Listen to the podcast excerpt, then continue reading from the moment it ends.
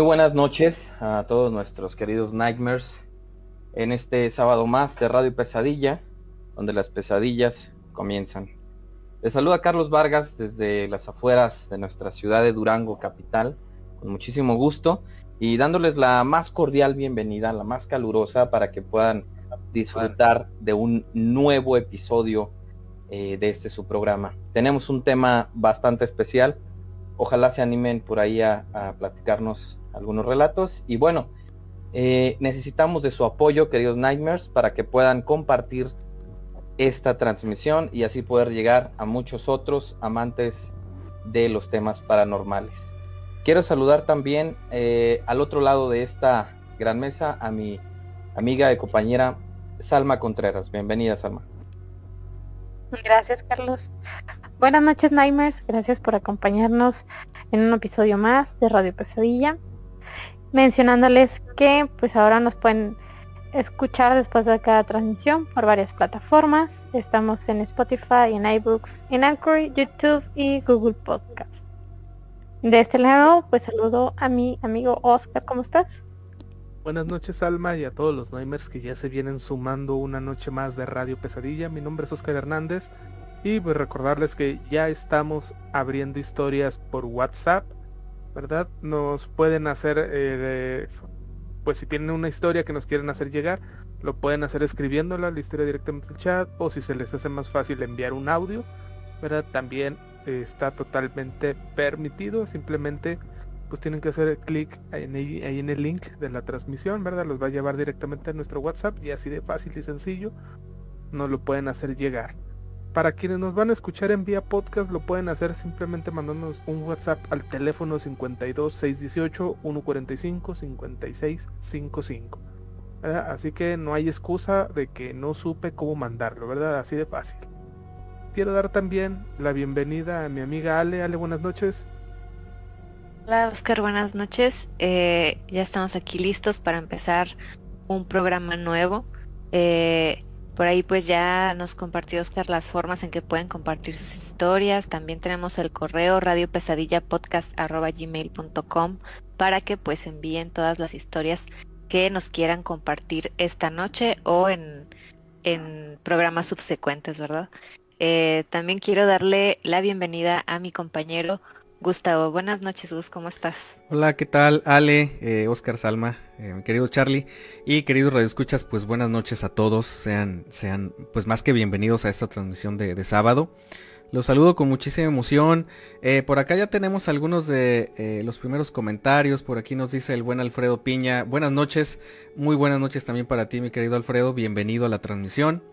Ah, y está llegando también nuestra queridísima amiga Jacqueline Bonilla.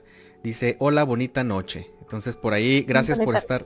Exactamente, bonita noche eh, a, todos los que vayan llegando también. sería bien, bien interesante que por ahí se reporten con un comentario para al menos saber que ya andan por estos rumbos. Y con gusto les estaremos mandando saluditos y pues bueno, de mi parte también eh, recordarles que pues ya tenemos por ahí activas algunas eh, redes sociales bajo las cuales pues pueden encontrar diverso material que no pues no siempre está disponible eh, en Facebook, sino que tratamos de meter un poquito material distinto. Entonces búsquenos por ahí a través de Instagram, ah, hay artículos bastante interesantes y es donde avisamos en, primera instancia cuáles son ah, los capítulos siguientes de cada, de cada semana. Y por ahí también ya tenemos cuenta en TikTok, entonces búsquenos como Radio Pesadilla. Eh, a través de TikTok van a poder encontrar únicamente pues los segmentos de cada uno de los relatos que se han contado durante pues ya nuestras tres temporadas hasta la actualidad. Entonces yo sé que no se van a arrepentir. Eh, acérquense, eh, búsquenos como, como, Radio Pesadilla y les aseguro que van a tener material de sobra para pasar noches bastante, bastante tenebrosas. Y bueno, antes de avanzar un poquito con lo que tenemos preparado esta noche, por ahí tenemos nada más un aviso rápido. Ah, por ahí con el trabajo de todo el equipo y obviamente con el agradecimiento de pues eh, todos ustedes que nos visitan cada semana en esas transmisiones, pues queremos darles por ahí la noticia de que ya estamos a punto de lanzar nuestra página web oficial. Ah, no les digo todavía cómo va a estar para que, eh, bueno, más bien se los vamos a estar pasando una vez que ya esté disponible, pero por ahí van a encontrar muchísimo material, obviamente que hemos recopilado a lo largo de no solamente de estas tres temporadas, sino de algunas de las exploraciones, investigaciones y también eh, pues mucho material que nos han hecho llegar con, cada uno de los relatos que nos hacen llegar. Entonces, por ahí les hago el aviso, pero pues estén muy pendientes porque la el lanzamiento oficial pues es el próximo sábado, entonces no se lo vayan a perder. Y pues bueno muchachos, eh, pues qué les parece si vamos comenzando con el tema de, esta noche. Esta noche tenemos un, tema yo creo que muy interesante en muchos sentidos, ¿no? Em, y yo creo que vamos a empezar con algo muy básico y eso es, en las últimas semanas hemos tenido pues básicamente eh, pues un país, ahora sí que mencionándose por todas partes y por todos lados, eh, y pues se trata nada más y nada menos que de, Ucrania. Eh, actualmente Ucrania pues se encuentra, eh, pues ahora sí que pues debatiéndose en, una guerra como tal, no se puede mencionar, no se puede decir de otra manera. Ucrania está siendo invadida por, Rusia desde hace unos dos o tres días, obviamente por temas políticos, pero pues bueno, coincide que este programa que nosotros hemos planeado desde hace pues ya muchas semanas eh, pues cae justamente ahorita en estas fechas en las que pues estos conflictos están ahora sí que resonando por todo el mundo y pues de una manera lamentable no porque no no creo que sea la forma más agradable en la que queremos saber de, de alguno de, de, estos países. Entonces Así es, Gus. sí eh, adelante nada más recargarles recargarles precisamente esto eh, que acabas de decir Gus. Sí eh, este programa nosotros ya lo teníamos agendando desde hace un par de semanas, entonces sí, fue la, desagradable noticia de que pues precisamente pues está siendo víctima de pues de, de, guerra, ¿no? O sea, tal cual, ¿verdad? Entonces, eh, nada más no nos estamos aprovechando de la ocasión, créanoslo. Sí, de verdad. Que, o sea, que nuestro listado ya venía y pues ahora sí que una desafortunada coincidencia. Sí, entonces exactamente mi querido Oscar. Y pues hacemos ese aviso, obviamente como, como parte de, la responsabilidad que tenemos nosotros al comunicar eh, pues este, este tema tan interesante esta noche. Y Carlos, antes de que se nos vayan, tenemos por ahí comentarios nuevos, ¿no? Así es, viene llegando por aquí Mari Carmen Reyes que dice saludos, buenas noches. Bienvenida Mari Carmen. Y Pepe Toño Seade también viene llegando. Eh, saludotes a nuestro buen Pepe Toño. Y viene llegando a Camir B que dice buenas noches, saludos. Pues saluditos, saluditos y bienvenidos a todos que, los que se van conectando. Y por ahora sí muchachos, eh, dicho lo anterior, eh, pues esta noche vamos a estar platicando un poquito sobre, pues ahora sí que Chernóbil y su desastre en la planta nuclear es un tema que en sí es bastante complejo, eh, pero vamos a tratar de irlo desglosando de tal manera que toquemos como que parte de los elementos más importantes para comprender desde todo lo relacionado con el accidente hasta la actualidad. Entonces, la verdad es que es un tema muy interesante. A mí yo desde niño he tenido mucha fascinación por, por este incidente, por alguna extraña razón. Pero no hay otra forma de empezar a platicar un poquito acerca de esto eh, si no es tocando o retomando un, punto que es pues prácticamente la base de todo esto que es la energía nuclear. Ah, no es un secreto para todos nosotros que en la actualidad no hay al menos catalogado de esa forma eh, pues un medio para producir energía más segura y, tal vez con menos contaminantes que es la energía nuclear, eh, fuera de lo que muchos llegarían a pensar. Pero en esta ocasión vamos a hacer un pequeño repaso sobre aquellas épocas en las cuales todavía existía muchísimo desconocimiento acerca de ese tema. De, desde sus primeros experimentos eh, cerca de 1896 por ahí con, Henry Becquerel, había muchísima intriga y muchísima fascinación por el tema de, estas energías, porque era básicamente como una especie de magia. O sea, en aquellos entonces se trataba de descubrimientos eh, que, se comparaban con, cuestiones hasta mágicas porque no se tenía el entendimiento de por qué sucedían o cómo es que sucedían, ¿no? Entonces, pues bueno, eh, obviamente eh, con el paso del tiempo la experimentación y el desarrollo de tecnologías ha permitido que el humano eh, no solamente conozca algunos elementos que tienen ciertas propiedades para producir energía, sino que pues se han aplicado para diversos eh, campos. Uno de esos campos pues es el bélico, eh, algunos otros son por ejemplo el, hecho de producir pues energías y pues básicamente esto es lo que se encontraba realizando pues en aquel entonces la Unión Soviética. Estamos hablando de la década de los 70 por ahí, bueno, durante esa época cabe mencionar que eh, en el mundo estaba ocurriendo algo muy muy particular, que es algo que quiero dejar como bien en claro. Ah, eso que estaba ocurriendo era algo que se conocía como la Guerra Fría. Creo que todos hemos escuchado hablar acerca de este extraño conflicto y pues no es más que el vestigio de lo que queda tras la Segunda Guerra Mundial, en la cual pues varias potencias quieren alzarse como la, número uno y pues obviamente eh, tratan de alcanzarlo produciendo de forma masiva materiales este, de guerra, eh, armamentos y, tecnología, ¿no? Entonces, Fíjate, había una carrera muy eh, interesante en ese entonces, ¿sí, Oscar? efectivamente, como bien dices, viene desde la Segunda Guerra, pero pasó por muchas facciones, o sea, incluido la, la ahora sí que la, la, carrera espacial. Sí. ¿Verdad? Viene dentro de la Guerra Fría, o sea, y, era Guerra Fría porque no era un conflicto bélico tal cual declarado. Obviamente había tensiones y, pues por ahí tuvo su punto más álgido, este, eh, momentos eh, eh, en un punto ahí de los 60, 70, ¿verdad? Pero pues eh, eh, precisamente les digo, o sea, era guerra fría porque, o sea, es como cuando tú estás en competencia con alguien y tienes un rival con alguien, sí. ¿verdad? Pero no se han declarado la guerra abiertamente, ¿verdad? O sea, no se han agarrado a golpes, sino que tú haces algo y él lo quiere hacer mejor, pero luego tú quieres hacerlo mejor que él, entonces empieza esa rivalidad y esa tensión, ¿verdad? Entre los diferentes frentes sin llegar a un conflicto bélico aún. Así es. Entonces, esto es bien importante porque es una primicia en la serie de factores que vamos a estar relatando en este capítulo. Dicho de otra manera y como más así en concreto, eh, se trataba de una carrera eh, por las grandes potencias para mostrarse como la mayor potencia, así de sencillo. Eh, todos querían presumir que eran los primeros en lograr algo, en alcanzar algún objetivo o en, en conseguir alguna especie de desarrollo tecnológico. Entonces, eh, en el afán por conseguir como que esta, esta superioridad, obviamente pues ocurrían ah, descuidos y ocurrían una serie de situaciones que a lo mejor no eran eh, pues las mejores, obviamente.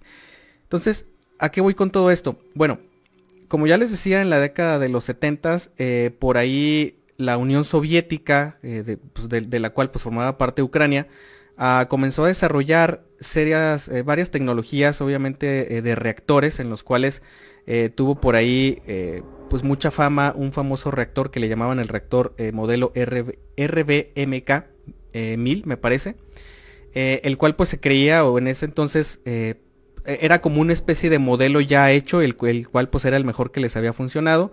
Y pues lo que intentaba la Unión Soviética por ahí en 1970 al 71 era como que poner la mayor cantidad de este tipo de reactores por todo su territorio para producir energía eléctrica, ¿no? Eh, les digo, era, era como el, el, boom de la época, e, era lo, más nuevo, era lo, mejor que existía en ese momento para ellos, entonces pues trataban como de, ir creciendo a través de, de, de este tipo de desarrollos. Obviamente pues tenían, tenían diversos durante, eh, por todo el territorio, pero cuando se empieza a construir básicamente estamos hablando ya específicamente, eh, la Unión Soviética decide construir un reactor eh, en una parte norte de Ucrania, que por cierto lleva por nombre Vladimir Ilich Lenin. por ahí lo empieza a construir en 1972 pero por la prisa que ellos tenían de terminarlo rápido, eh, de hecho lo terminan en un tiempo récord de tan solo 5 años, o sea, en 5 años ya tenían los primeros dos reactores funcionando, cuando anteriormente pues les había tomado eh, muchísimo más tiempo, ¿no? O sea, era un, desarrollo muchísimo más lento.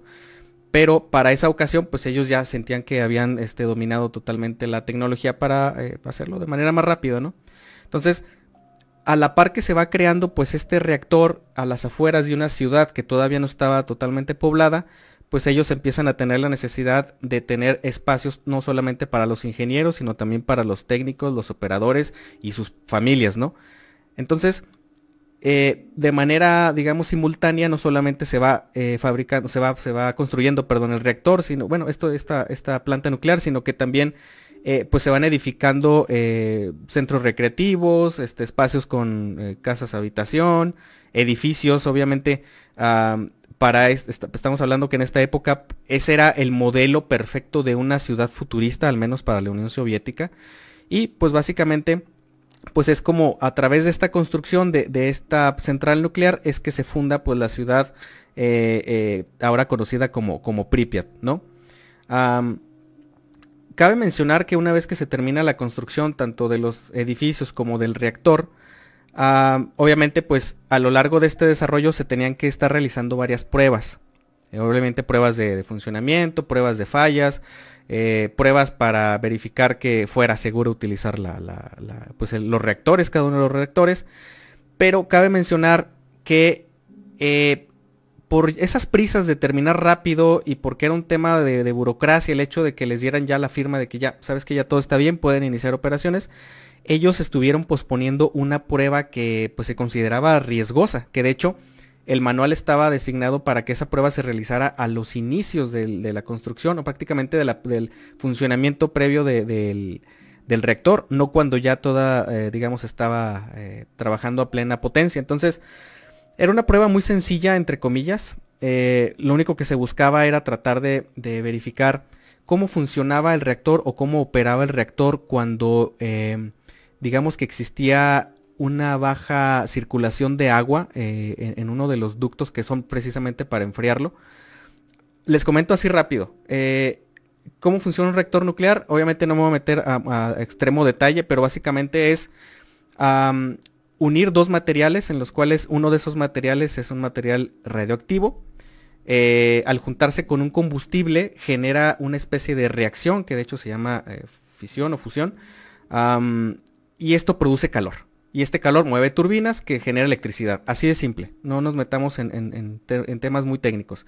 Entonces, lo que, ellos lo, que ellos utilizaban era que cuando el reactor necesitaba bajar la temperatura, obviamente hacían circular agua, era uno de los mecanismos. Y lo que ellos querían verificar era qué pasaba si el suministro de agua bajaba. y pues este reactor pues tenía que trabajar a altas temperaturas con una, digamos, eh, pues con menos, menos, menos flujo de, este líquido, ¿no? Entonces era una prueba hasta cierto punto sencilla, pero que tenía que haberse realizado a los inicios del, prácticamente después de finalizada la construcción de este reactor. Se pospone entonces este tema de la prueba. Llega por ahí la, madrugada del 26 de abril. Y pues en turno se encuentran tres técnicos de los cuales pues más al ratito les vamos a platicar un poquito más.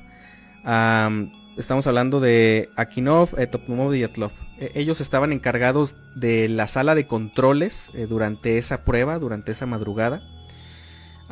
una vez que ellos bajan la potencia, o más bien empiezan a dejar de, suministrar el, flujo de agua y bajan la potencia de funcionamiento del reactor, empiezan a ocurrir varias cosas que eran esperadas hasta cierto punto, pero hay un momento, precisamente a las pues a la 1 y 21 de la madrugada aproximadamente, en los que empiezan a ocurrir una serie de situaciones que ellos como eh, ingenieros sí, pero técnicos a lo mejor no tan expertos, pues simplemente los empezaron a alarmar.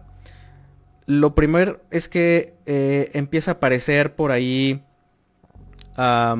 la presencia o las alarmas empiezan a detectar la presencia de un gas que es, este, pues, en este caso, pues tóxico que es el xenón y que tiene un color muy, muy específico. Empiezan las alarmas a dispararse porque existe la presencia de este gas.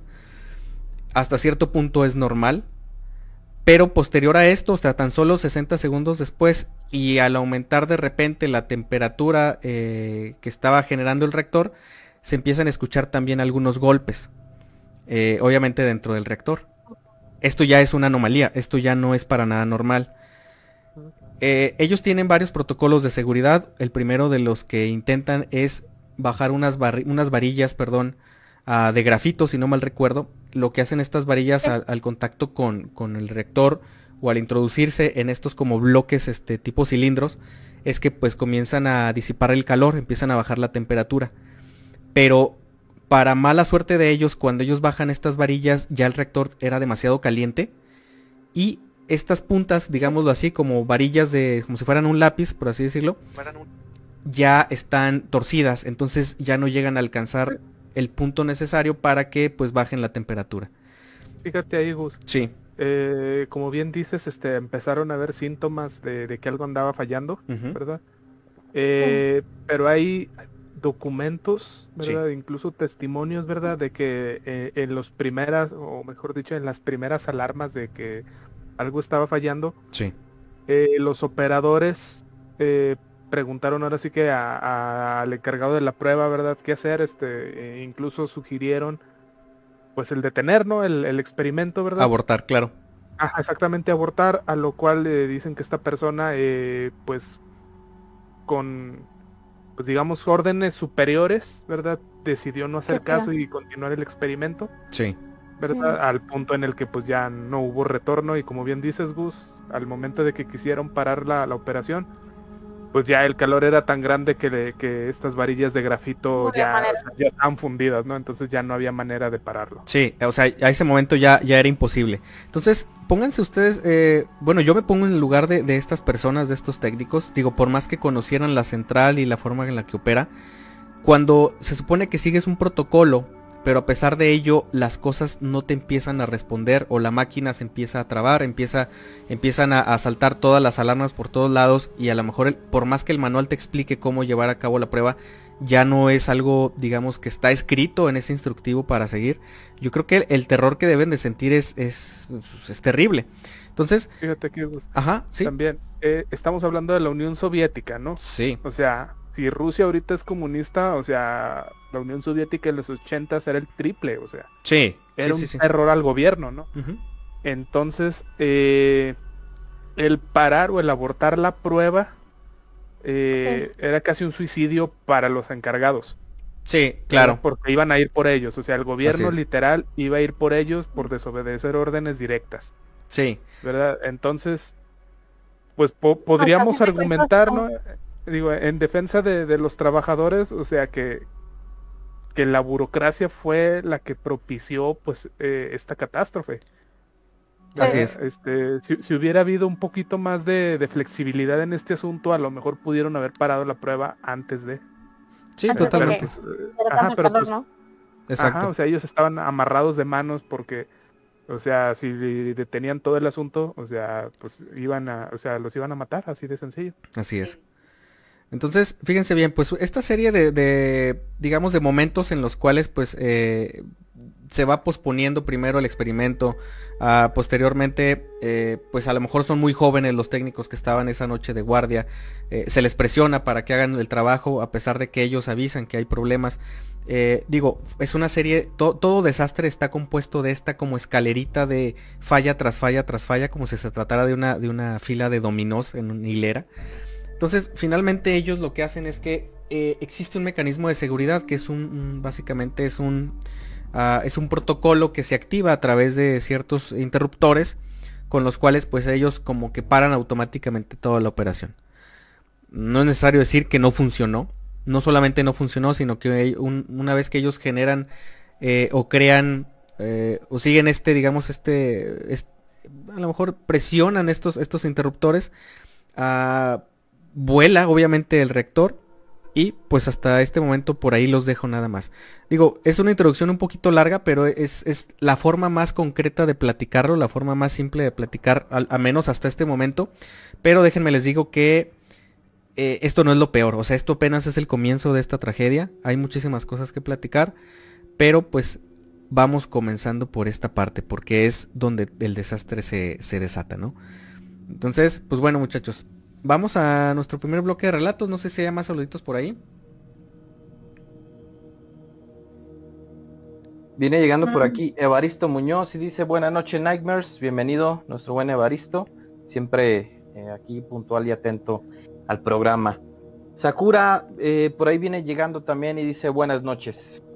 Por ahí un abrazote, un abrazote para Sakura. Y pues bueno muchachos, vamos a nuestra primera pausa, ¿qué les parece? Porque tenemos por ahí algunos relatos que platicar, entonces por favor no se despeguen y síganos apoyando, compartiendo esta, esta transmisión.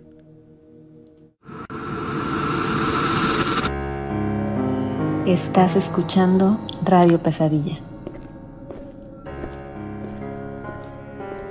No te vayas. Aquí es donde las pesadillas comienzan.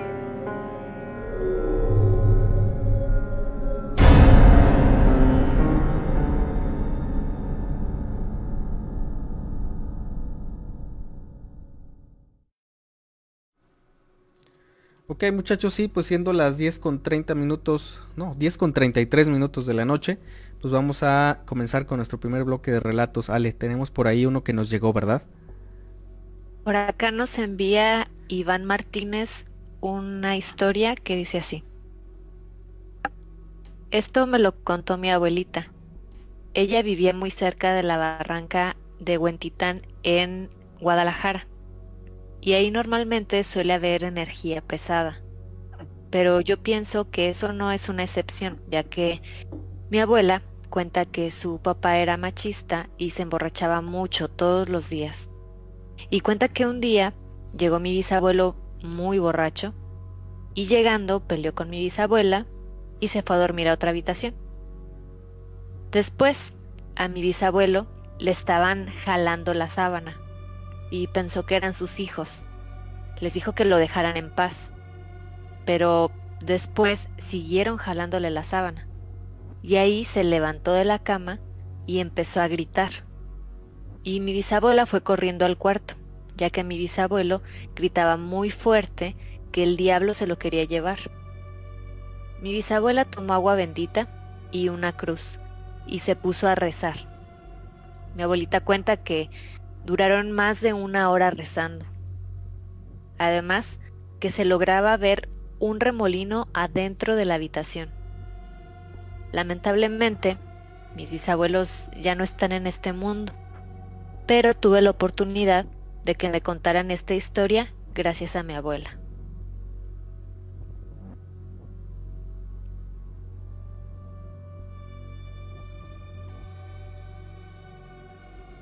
Fíjate, me parece muy, muy interesante eso del, remolino. O sea, como, no sé, yo me imaginé como una especie de, de portal o depende de cómo haya sido, ¿no? Porque pudo haber sido de luz o, o no sé qué tipo, pero sí que qué bueno que tuvo la oportunidad de que le contaran esta historia y agradecemos que nos la hayan hecho llegar. Y este no sé, si me causó algo de ruido eso. ¿Ustedes qué piensan? Está bien interesante, perdón, lo del remolino. Eh, me hizo recordar algunos casos de, de exorcismos o de, liberaciones en los cuales se utiliza por ahí algunas materias como, como fuego y como alcohol eh, como a manera de purificación y precisamente, Salma y compañeros, en este tipo de liberaciones que se hacen en estos rituales, mm. se genera un remolino, precisamente con las llamas que se, que se generan al momento de estar orando o que se tiene por ahí eh, una cruz presente. Bastante curioso, eh, sobre todo porque tiene que ver con una con una opresión, con una manifestación eh, por ahí de bajo astral, según el el Señor, ¿verdad? Porque él decía que, era el, mismo diablo que lo estaba atacando, entonces eh, me llamó mucho la atención este, este hecho, porque sí, eh, sí tiene que ver, ¿eh? Ojo ahí. Ok, pues ahí está. Carl, me, acordé precisamente de, con esta historia, me acordé, es algo parecida, ¿verdad? Pero de otra índole, ¿no? de hecho esto le pasó a mi abuela, ¿verdad? Eh, que en paz descanse. Ella es de, mejor dicho, era del, del Salto Pueblo Nuevo, ¿no? Aquí, este, del estado. Eh, ella, o más bien su mamá, murió cuando mi abuela tenía alrededor de 10, 11 años, ¿verdad? O sea, murió, pues ahora sí que cuando mi abuela estaba muy niña. Y pues dejó sola a, pues a mi abuela y a sus tres hermanos, ¿no? Menores. Ellos se quedaron a, pues obviamente, vivir con su papá todavía. Pero, pues iba, eh, ahora sí que su abuelita de, ella, ¿verdad? Pues también a, cuidarlos, ¿no? Eh, cuenta que pasó el tiempo, ¿verdad? Y pues mi abuela dice que ella estando acostada en su cama, eh, hubo un periodo de tiempo en el que ella sentía como en la noche alguien iba y se sentaba a un lado de su o sea, se sentaba en su cama a un lado de ella. Pero sentía precisamente cómo se, se hundía la cama, ¿no? Al, al peso de la persona. Ajá, entonces, eh, pues ella le, le, dio mucho miedo, ¿no? Y, y, y, pues cerraba los ojos, ¿no? Porque dice, o sea, no, no puede haber nadie porque pues no se escuchó la puerta abrirse ni nada, ¿no? Eh, a las mañanas siguientes pues obviamente no había nada y las puertas pues estaban cerradas. Empezó un poquito a preguntar a ver si alguien había ido en la noche. Pues resultó que no, ¿verdad? Y esto duró durante algún tiempo. Entonces, eh, pues cada vez le empezó a dar más miedo, ¿no? Habló con su abuela sobre este acontecimiento, ¿verdad? De, que ella sentía que alguien iba a su cama durante las noches y se, sentaba ahí con ella y ahí se estaba, ¿verdad? Entonces dice que su abuela le dijo, mira, probablemente sea eh, el alma de tu mamá, ¿verdad? Que anda, pues, pues pues penando, ¿no? O sea, que algo quiere, ¿no? Entonces le dijo, le dio un consejo le dijo, mira, la próxima vez que, sientas eso, tú pregúntale qué que, sea, que, quiere, ¿no? O sea, qué necesita, ¿no? Para poder descansar en paz. Y así pasó, ¿no? Una noche ella estaba dormida y volvió a sentir cómo se hundía la cama, ¿verdad? Obviamente le entró mucho miedo, al igual que, que todas las veces anteriores. Eh, hasta que un día ya no pudo más y, o sea, y sin abrir los ojos simplemente le, le, gritó, o sea, le dijo, mamá, ¿qué quieres? O sea, se lo gritó, ¿verdad? Y dice que en ese momento este, se, se, dejó de sentir ese, pues esa presencia, ¿no? En su cuarto y que a partir de ese momento pues ya nunca más volvió a sentir esa, pues esa entidad, ¿no? Ese ser dentro de, pues de su habitación. Ajá, ellos creen, ellos dicen, o más bien ella decía que, era el, ahora sí que el alma de su mamá que por ahí andaba, pues en cierta forma todavía cuidándolos. Pero pues en realidad nunca supo qué fue, ¿no? O sea, nunca tuvo el valor como para abrir los ojos y tratar de ver algo, ¿no? O sea, simplemente ellos supusieron y, afortunadamente funcionó, El, tratar de ver qué quería, ¿verdad? Pero pues... Eh, Quizá su, su deseo era ese, ¿no? Que lo reconocieran, que supieran que era ella y que estaba ahí. Y de cierta manera haber dicho mamá eh, fue como un, ah, ok, ya puedo saber que saben que estoy con ellos. Ajá. Sí, probablemente, ¿por qué no? Eh, pero sí dice que, que a partir de ese día pues ya dejó de sentir esa presencia. Mm, dio paz de cierta manera. Quizás bien interesante esa anécdota, ¿no? Y, ya lo hemos dicho, cómo eh, se van nuestros seres queridos y, y aún, eh, a lo mejor recién que pasa, nos dejan ciertas señales de que, pues de que van a estar al pendiente de nosotros, ¿no? Que, están bien o a lo mejor lo contrario, que tienen por ahí algún pendiente todavía que, que realizar. Eh, tenemos por aquí un comentario, viene llegando Berenice Gurrola y dice buenas noches, excelente tema, muchísimas gracias y bienvenida a este programa. Pues bueno, ¿qué les parece si continuamos con el tema de esta noche, muchachos? Adelante. Muy bien. Muy bien, ya por ahí nos dio Gus una excelente introducción eh, a este incidente de Chernóbil y vamos a hablar concretamente de lo que pasa el día 26 eh, de abril ¿sí? del 86. Eh, a la una con 24 horas, pues explotó el reactor número 4, ya por eh, las circunstancias que nos estuvo platicando mi hermano Gus. Y pues este era el reactor número 4 precisamente de la central nuclear de Lenin en Chernóbil, ¿verdad? Ya estábamos eh, bastante enterados que es en, Ucrania. Una parte del corazón del reactor fue destruida. Eh, un incendio destroza la unidad 4 y amenaza la unidad 3, que era pues la, la más cercana, que alberga pues precisamente otro reactor de del mismo modelo, ¿verdad?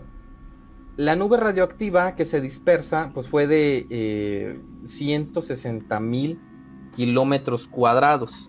Esto representa el 7% del territorio ucraniano, el 23% de, por ciento, perdón, del bielorruso y el 0.3% del eh, territorio soviético. Al día siguiente, es decir, el 27 de abril del 86, por ahí las autoridades a través de las fuerzas militares, ¿verdad?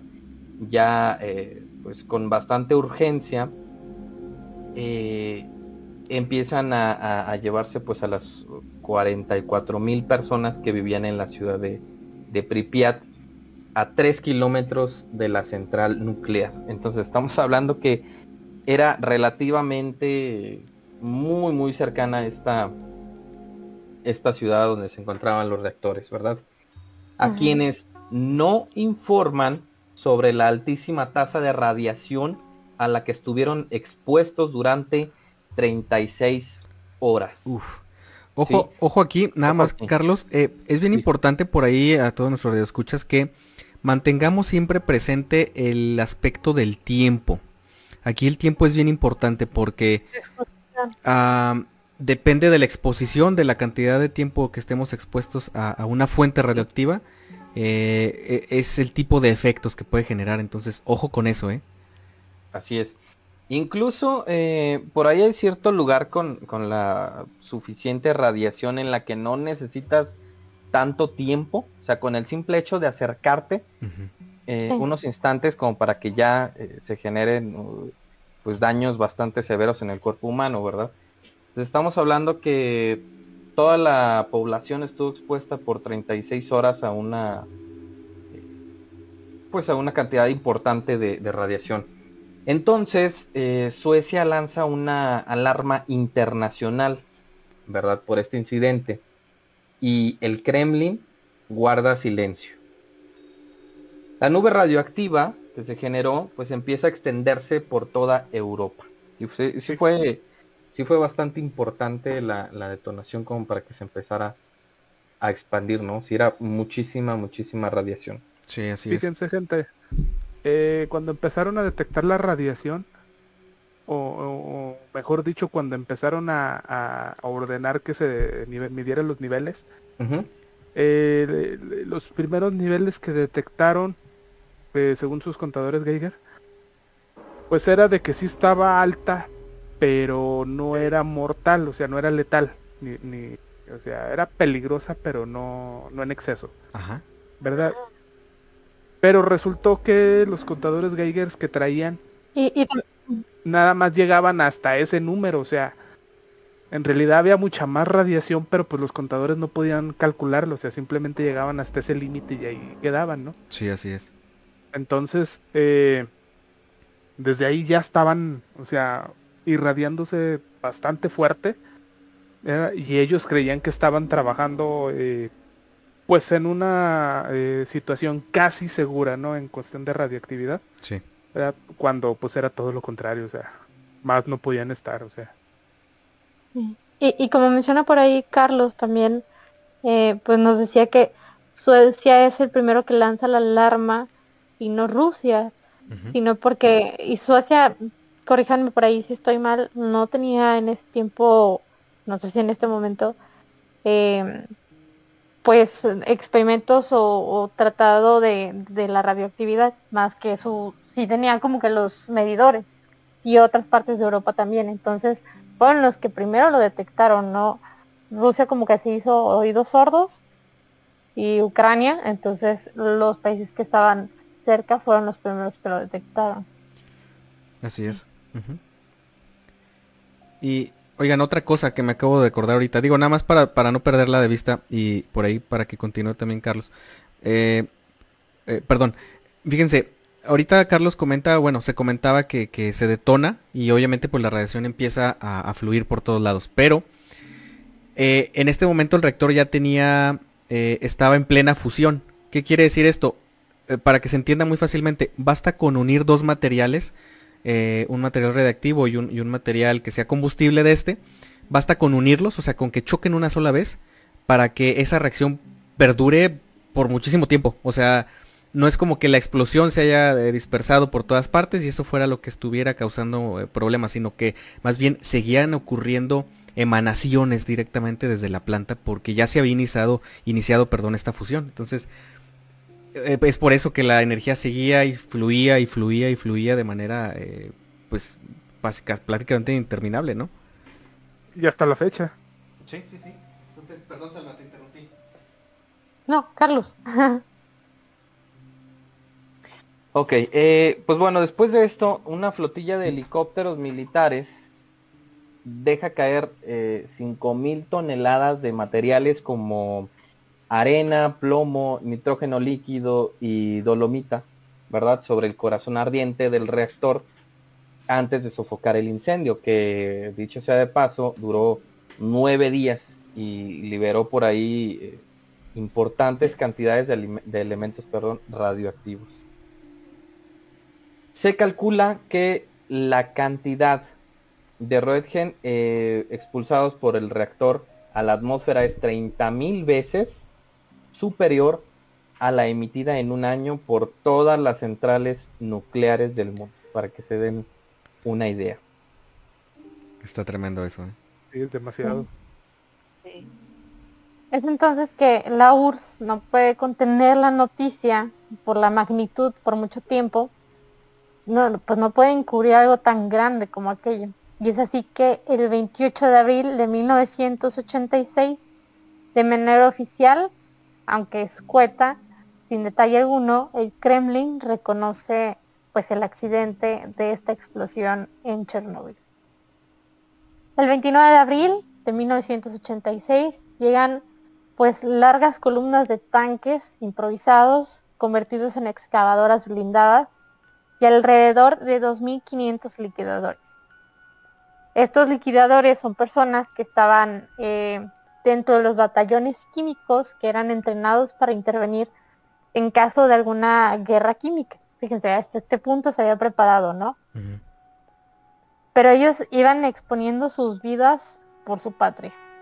Pero también llevan con ellos prisioneros de guerra, que a cambio de una reducción de cárcel se integraron sin temor en las actividades. Héroes o víctimas o ambas, pues desconocían por completo los efectos que les causaría pues semejante actividad, ¿no? El estar expuestos a, a la radiación. Se inician labores de descontaminación del sitio, co- como les menciono, con realmente las herramientas improvisadas, no estaban especializadas para, para esa cantidad de radiación.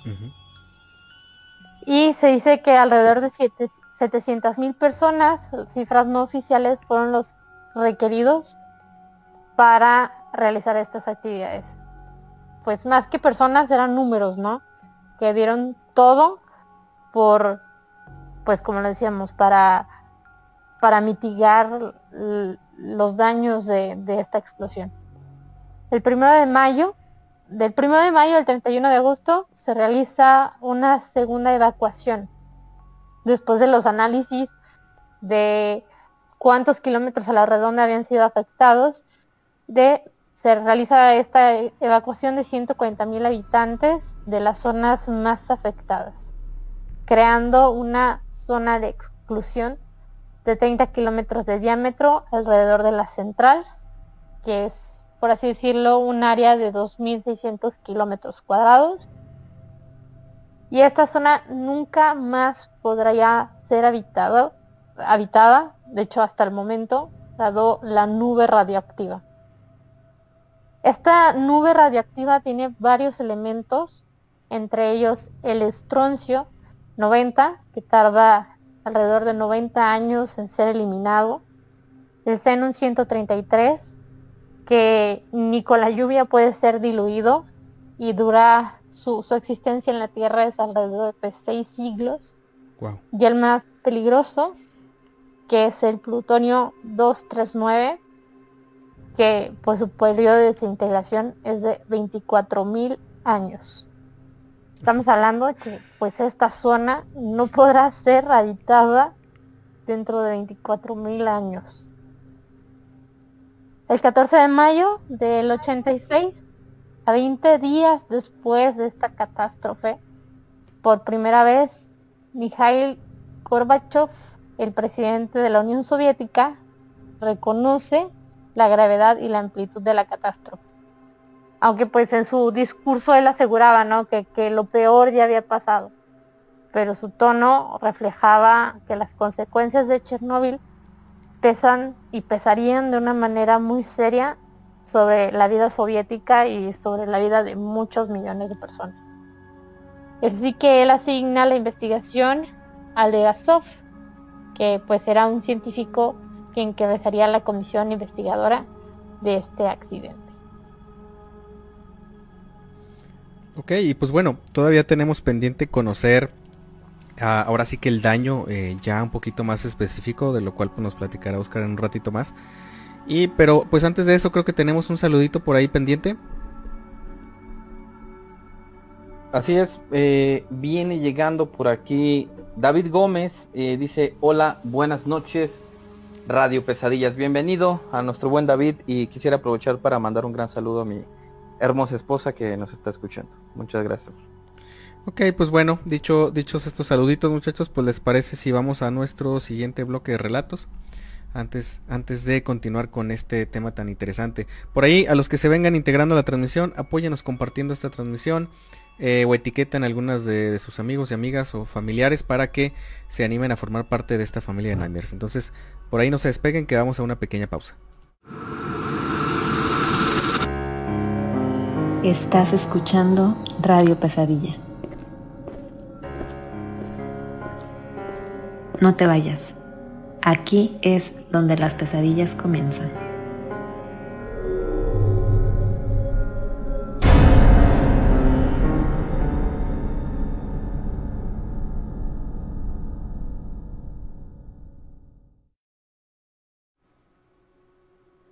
Ok, queridos Nightmares, pues estamos eh, ya de regreso, son las 10.55 de la noche, transmitiendo totalmente en vivo desde las afueras de la ciudad de Durango, Durango Capital.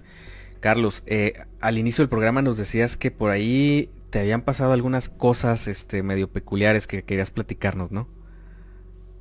Es mi querido Gus. Eh, por ahí me sucedió algo en la semana, precisamente aquí en, mi casa, que, es su casa, y a pesar de que fue algo muy sencillo, sí rompió un poquito con mi rutina y con mi esquema de lo que es normal, aparentemente normal en mi, en mi día y me llamó bastante la atención.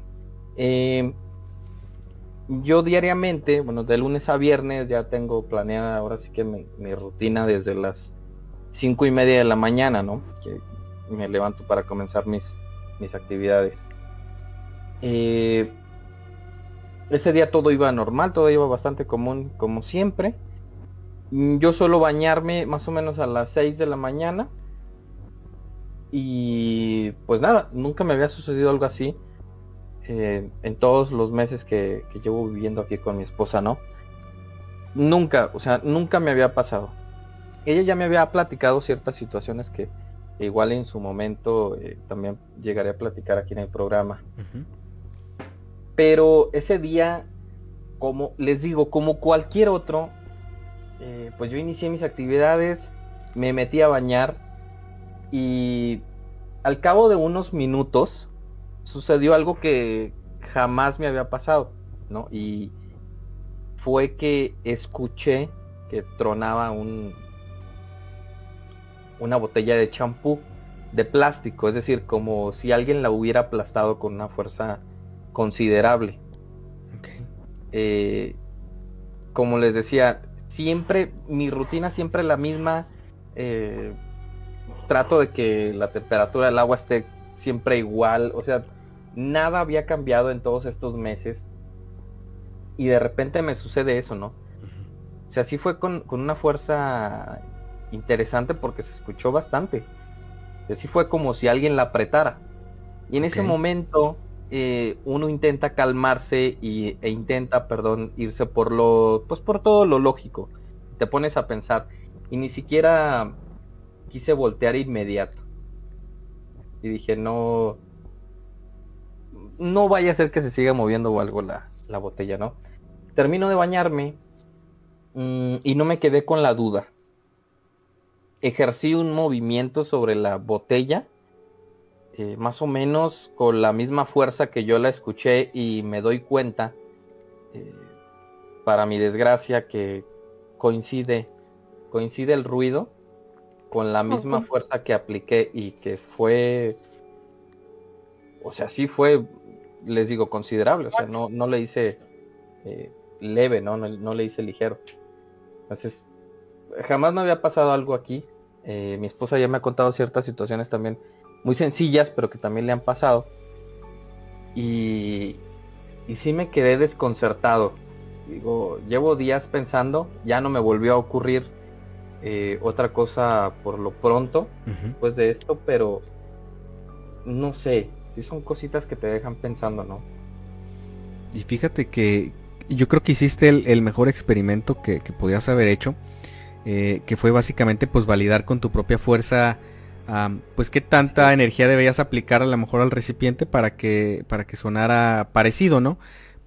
Pasa muchas veces cuando el experimento eh, da como una cuestión, o sea, negativo que es similar, o sea, puedes aplastarlo y tratar de imitar el sonido y resulta que pues jamás suena igual, ¿no? Y pues ya de esa forma descartas prácticamente que haya sido ese objeto o en ese lugar y a lo mejor ya se lo atribuyes a ruidos de la calle o de algún vecino o de alguna otra área, ¿no? Pero pues ahora sí que tú en primera instancia verificaste que sí fue el objeto que, que sonó. Y Y, la fuerza. y la fuerza es, y obviamente Sí. pues que no es como que simplemente por un cambio de temperaturas eh, truene así, o sea, no es común. Así es. Oye, pues muy interesante, Carlos, de verdad. Ojalá, ojalá que haya sido un caso aislado que, que se quede únicamente con, con ese fenómeno raro de, de ese día. Pero si no es así, pues ahora sí que estaría bien interesante que nos compartas y también eh, tu esposa estaría muy interesante que nos platique cómo ah, las experiencias que ha tenido. Sí, exactamente, qué es lo que ha percibido. Sería muy bueno. Y, y también qué, qué interesante, bueno, cuando tenemos la oportunidad de comprobar con los materiales o con las cosas que nos rodean si lógicamente es posible o no, de, pues de cierta manera encuentras tranquilidad, por así decirlo, si, si hay una explicación más lógica, ¿no? Pero cuando no la hay, eh, pues da más miedo, creo yo. En la tarde estaba platicando con una amiga que está aquí conectada y aquí. Y ella estaba pues trabajando y todo y justo vio que pasó una persona. Así, claro, claramente que era una persona. Pues ella va, se asoma pensando que era su mamá. Y pues no, o sea, su mamá estaba abajo, no había manera de, de que ella subiera, ¿no? Entonces, ¿cómo comprueba ella si, si era físicamente algo que se pudiera tocar, si era una persona o de qué se trataba? Y pues lo único que hace es pues, correr otra vez su cuarto, ¿no? Espantada por, por el hecho de que pues no, no era su mamá y no había nadie más ahí. Entonces, no sé si, si a ustedes también les ha pasado algo así, ya sea con, con algo material como nos cuenta Carlos o, o algo que Fíjense viste que... pasar. Fíjense que me acabas de, de generar un recuerdo de hace rato, Salma. Ah, precisamente aquí en el estudio, eh, antes de que estuviéramos nosotros juntos, o sea, más temprano. ah, eh, bueno, estaban algunos familiares en la parte de la planta baja, por ahí han estado, digamos, desde la, desde la tarde. Y yo estaba aquí, justamente desde mi lugar en el estudio. Y me pareció ver un par de ocasiones, eh, porque cuando la puerta está abierta, que no estamos transmitiendo, yo tengo como una vista, digamos, eh, mm, parcial hacia mis laterales y tengo un poquito de visión eh, periférica, por así decirlo, hacia la puerta que tengo aquí enfrente, que da hacia una escalera hacia la planta baja, ¿no? Entonces si alguien sube o alguien pasa entre las diferentes habitaciones que hay aquí, eh, yo lo veo con mucha facilidad. Y ya me pasó dos veces hoy que creo ver a alguien y volteo, pero pues como estoy ocupado trabajando en cosas, pues simplemente lo ignoro, pero únicamente es como si fuera un- una sombra, rápido. Yo lo asimilo a que probablemente alguien anda por aquí, o sea, de mi, de mi familia o algún conocido o algo, ¿no? Lo curioso es que precisamente hace unos minutos antes de, de iniciar transmisión, bueno, de hecho un ratito antes de- de estar con ustedes, am, tocan la puerta. eh, tocan cuatro veces eh, fuerte. O sea, pa, pa, pa, pa, cuatro veces. Las conté perfectamente. Entonces yo pregunto que quién es, porque pues estamos a punto ya de empezar a configurar todo para transmitir. Me dirijo a la puerta de inmediato, o sea, no fueron ni dos segundos, porque está aquí a unos metros, metro, dos metros de, mi, espacio, de donde estoy yo siempre sentado. Abro la puerta y me percato que todos están abajo. Eh, nadie subió, pregunto, ¿alguien ¿qué, se ofrece? ¿Qué pasó? Eh, vamos, voy a preparar las cosas para entrar al aire y nadie, eh, pues me dicen que no, que nadie ha subido para nada y de hecho están comiendo o cenando, no sé qué estaban haciendo. Ah, entonces ya me quedé pensando porque aquí en la casa sí les he platicado ya en diversas ocasiones que pasan cositas raras, pero es como que por temporadas, como que a veces se calman y a veces no pasa nada, pero ahorita está como un poquito más activa esa parte. Y hay otra cosa que les voy a platicar, pero si quieren ya se las platico más, más al ratito también relacionada con, con algunas de las cosas extrañas que pasan por aquí. Em, entonces, pues bueno muchachos, no sé si les parezca bien que continuemos con, con, el tema. Estamos platicando por aquí del desastre de Chernóbil para quienes se vayan conectando en este momento. Eh, Muy bien. Entonces, pues Oscar, adelante, platícanos eh, de los estragos, porque creo que fueron bastantes, ¿eh? Sí, fíjense, eh, la explosión ahora sí que del reactor 4 de, ahora sí que de esta central nuclear en Chernóbil, pues es considerada como la mayor catástrofe ahora sí que de la historia, ojo aquí, de la explotación civil de energía nuclear, ¿no? ¿A qué me refiero con esto? Bueno, hay otras situaciones, ¿verdad? Eh, donde ha habido grandes decesos por, ahora sí que por explosiones nucleares, ¿verdad? Este, por ahí están las más eh, simbólicas y representativas, ¿verdad? Obviamente eh, las que ocurrieron en Hiroshima y Nagasaki, ¿verdad? Pero pues ahí estamos hablando de conflictos bélicos, ¿no? O sea, esas fueron liberadas eh, pues a propósito, ¿no? Con tal de, que se generan eh, pues estas grandes tragedias, ¿no? Sí. Pero esto fue completamente accidental, ¿no? O sea, no se buscaba, pues ahora sí que la destrucción ni, la muerte de personas, ¿no? Digo, simplemente fue un procedimiento que se salió de control, ¿verdad? y pues veanlo mala suerte, burocracia, este eh, o lo que quieran, como lo quieran ver, pero pues el chiste es que pues se salió de control y, ocasionó lo que pues lo que actualmente seguimos viendo sus, sus consecuencias, ¿no? Claro. Eh, dicen que se murió, que, que, fallecieron, ojo aquí nada más, 31 personas al momento del accidente, ¿verdad? Aquí es nada más 31 personas en el momento que explotó el reactor, o sea, nada más, ¿verdad? Eh, pero pues alrededor de 135 de 135 mil personas pues tuvieron que ser evacuadas de los 155 mil kilómetros cuadrados de la zona afectada, ¿no? O sea, por la pura explosión del reactor automáticamente ya empezaron a ser eh, pues contaminados, ¿no? Un, ahora sí que un área de 155 mil kilómetros, ¿verdad? Y pues a partir de este momento y hasta la fecha, como bien decía Salma, pues siguen deshabitadas estas áreas y pues no, ahora sí que en lo que al menos a nosotros nos queda de existencia y en cientos de generaciones más, pues va a seguir siendo imposible pues habitar en esas zonas, ¿no? Eh, actualmente se puede haber vida todavía ahí, ¿verdad? Este, y, pero no es eh, completamente seguro, ¿no? O sea, ¿para qué nos arriesgamos, no? O sea, mejor no ni se metan, ¿verdad? Eh, se tuvo que reubicar alrededor de 215 mil personas, ¿no? De, todo el área alrededor, ¿no? Principalmente de Pripyat, ¿no? Que era pues prácticamente la ciudad que estaba ahí más cercana. ¿Verdad? Y pues quedó deshabitada, ¿no? Incluso actualmente pues pueden ver imágenes y documentales de cómo está la ciudad actual. O sea, simplemente es una ciudad fantasma, o sea, está abandonada. Y así como la gente se levantó ese día y fueron evacuados, o sea, dejando todas sus pertenencias, dejando todo, ¿verdad? Pues todavía se puede ver ahí muchas cosas de lo que dejaron abandonados, ¿no? Eh, las personas que fueron enviadas a pues tratar de contener el desastre, ¿no? Pues fueron llamados los liquidadores. Y pues principalmente ellos que estaban en la zona afectada y quienes estaban realizando estas labores de limpieza, pues fueron los más afectados, ¿no? Por toda la radiación. Eh, según estimaciones soviéticas, alrededor de entre 300.000 y 600.000 liquidadores fueron los que trabajaron en las áreas de limpieza, ¿no? Y principalmente en la zona de evacuación, ¿no? Eh, de alrededor de 30 kilómetros eh, alrededor del reactor. parte de ellos entraron en la zona todavía dos años después del accidente y pues la radiación, o sea, como si fuera el primer día, ¿no? Así de fuerte estaba todavía. Sí, ya. Así que dice, eh, la radiación, como bien comentaban al principio, ¿verdad? Pues se extendió ahora sí que a gran parte de Europa, ¿verdad? Y, y curiosamente por el flujo de, pues de las corrientes aéreas, se formó una especie de, de, de, de flor. No sé si han visto cómo está la, el mapa de la zona irradiada. Eh, tiene forma de flor, o sea... es- Como la rosa de los vientos, ¿no? Ah, ajá, o sea, te cuenta, se ven pétalos, ¿verdad? Así en todas direcciones, ¿verdad? Por donde se, se filtró, o más bien donde se expandió la radiación, ¿verdad? Dejando zonas entre estos pétalos en los que no alcanzó a tocar, Libre. ajá, o sea, no libre, pero de forma no tan peligrosa, ¿no?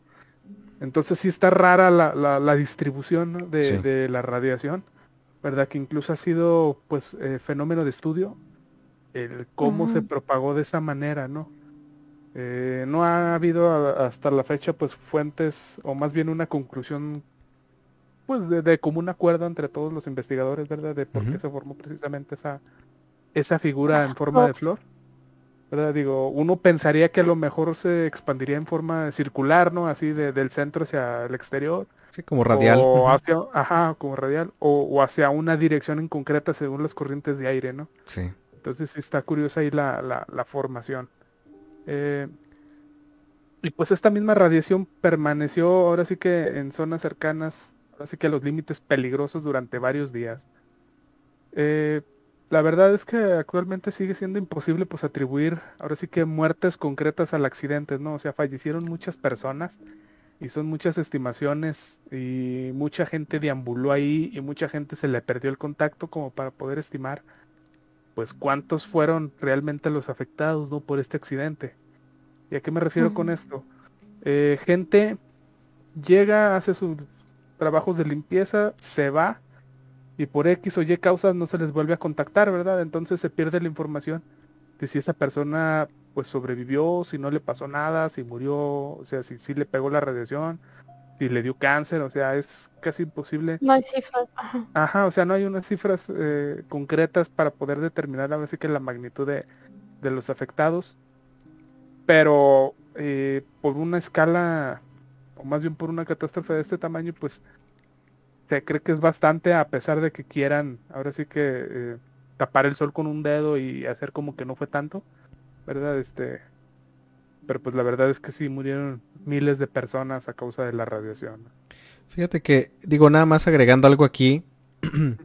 eh, en parte, eh, en parte no es tanto que fuera muy difícil seguir el tema de, de- de dónde estaban las personas irradiadas, eh, contaminadas. Más bien, como parte del hermetismo soviético, que, que a pesar y de que ya habían ellos aceptado eh, la existencia de este pues gran accidente y, y, pues tan catastróficas consecuencias, pues resulta que obviamente no le convenía al Gremlin bajo ninguna circunstancia aceptar un número exorbitante de personas fallecidas. Entonces simple y sencillamente pues los dejaban a que posteriormente se enfermaran de cáncer o de alguna extraña cuestión y pues murieran. Y pues así quedaba, ¿no? Pues murió de una enfermedad, pero no murió por Chernobyl. Entonces, yo creo que en parte es mucho de ese her- hermetismo y pues, está muy cruel. O sea, esto es algo de lo que todavía se sigue viviendo en la actualidad. O sea, eh, esa esencia de la Unión Soviética creo que perdura en muchas cuestiones en las cuales ah, pues no dan a conocer al mundo y tratan pues de disfrazárselo de, de- de como si nada pasara. Entonces eso me parece terrible hasta la fecha. Es, está Sí, tremendo es- esa parte. Fíjate, Gus, hubo, eh, bueno, parte de las labores de limpieza, Hubo una zona precisamente la del reactor, ¿verdad? Que quedó sumergida bajo el agua, ¿no? Sí, así es. De, pues de la misma agua con la que enfriaban el reactor, ¿no? Eh, tuvieron que llegar, a- ahora sí que un destacamento de buzos para eh, sumergirse precisamente, ir directamente al centro de todo, Sí. ¿verdad? Y pues tratar de empezar a sellar desde el fondo del agua este, los primeros, ahora sí que eh, la zona, la zona cero, ¿verdad? Por, por llamarlo, ¿no? Sí. Empezar a bloquear desde ahí y luego empezar a poner así que las capas de concreto y, y- y pues de materiales alrededor y crear esta especie de domo, ¿no? Pero lo primero que se tuvo que hacer pues fue precisamente en el mismo núcleo, tratar de sellarlo ahí, ¿no? Sí. Entonces, estos buzos estaban bañados literal, o sea, de pies a cabeza de agua contaminada de radiación, ¿verdad? Uf. Y aparte estuvieron a pocos metros de pues de- del material incandescente, ¿no? O sea, el material todavía está en fusión y sigue hasta la fecha sigue estando en, en fusión. Sí, sí, así es. Entonces, o sea, es ahora sí que es- si una persona va ahí sin protección, o sea, así, o sea, ni siquiera llega, o sea, te mueres en el camino. Y curiosamente, eh, los registros dicen que todos los buzos que se metieron aquí a, a sellar esta primera tanda de, pues, de radiación eh, sobrevivieron, Wow. ¿verdad? Eh, tuvieron, pues, obviamente problemas, ¿verdad? Pero, pues, por fortuna ninguno fue demasiado grave y no les impidió, pues, seguir una vida seminormal, ¿no? Entonces, eh, fueron muy afortunados estos buzos en poder vivir, en poder contarla y en poder haber pues sido la primera línea de defensa, ¿no? Que pudo, eh, que si ellos no hubieran estado ahí, Sí, claro. o sea, literal este esta catástrofe, pues, o sea, se hubiera llevado al mundo completo. Así es. Y bueno, digo, yo sería bien importante destacar un... Existe una cifra obviamente obtenida ah, de manera estadística, o sea, probabilística únicamente, un cálculo. Y esa cantidad de víctimas, eh, creo que la tienes por ahí, ¿verdad, Oscar?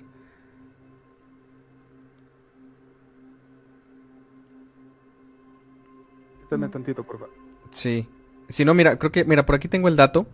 Ah, obviamente, como, como dices, no se podía hacer un seguimiento de, de, eh, real de cada persona que murió a causa del accidente, pero se hicieron por ahí algunas estimaciones. Y este, este, este número es bien importante por lo que nos va a platicar ahorita Ale. Se estima que por eh, mera cuestión estadística, mínimo debieron existir hasta la fecha un total de 80.000 víctimas mortales por culpa de este accidente. Como pueden ser menos, también pueden ser más por el hecho de que la radiación se comporta de una manera hasta cierto punto caprichosa. Eh, Sí, entonces, es muy extraña, ¿no? Se ha podido ese dato está tremendo. 100%. Sí, exactamente. No se ha podido detectar al 100% todas las eh, los problemas que puede causar. así es. ¿verdad? Entonces, si bien ya hay unos muy detectados, ¿verdad? Este, pues hay otros síntomas o padecimientos más leves que, que pueden ser confundidos con otras causas y simplemente no ser tomados en cuenta. Así es. ¿Vale?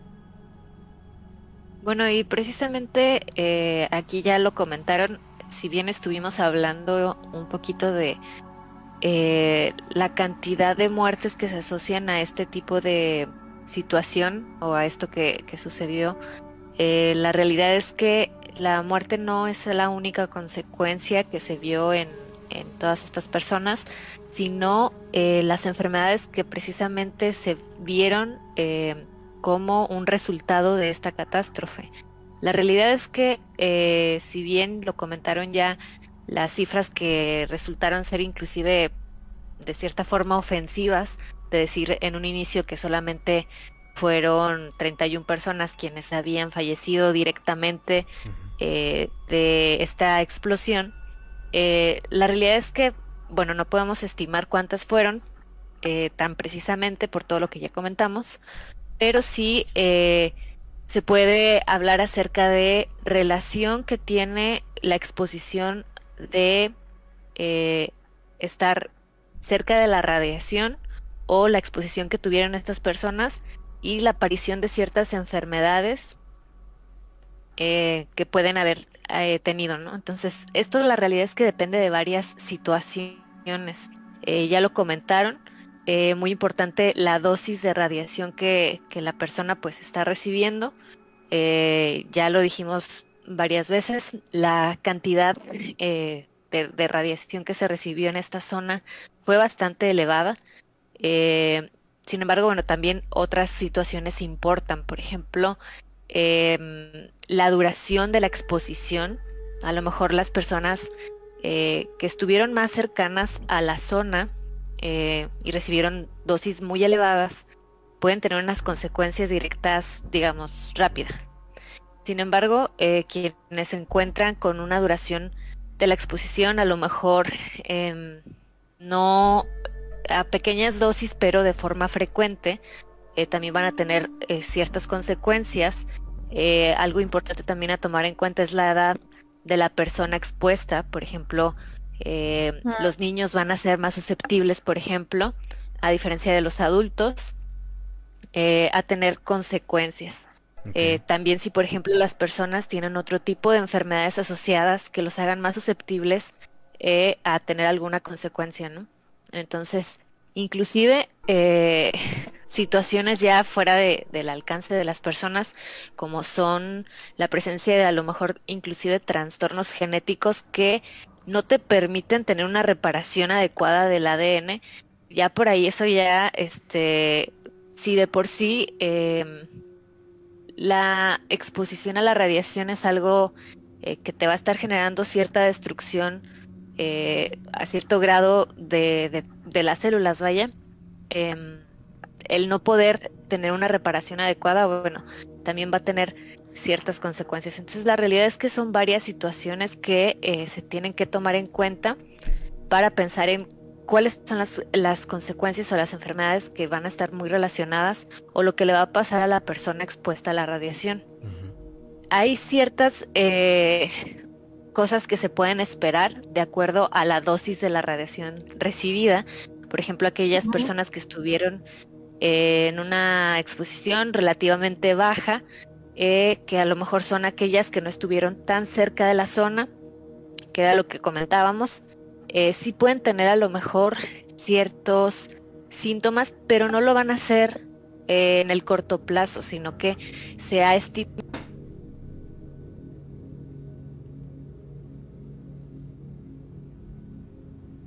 se ha visto sobre todo relacionado con cáncer de tiroides.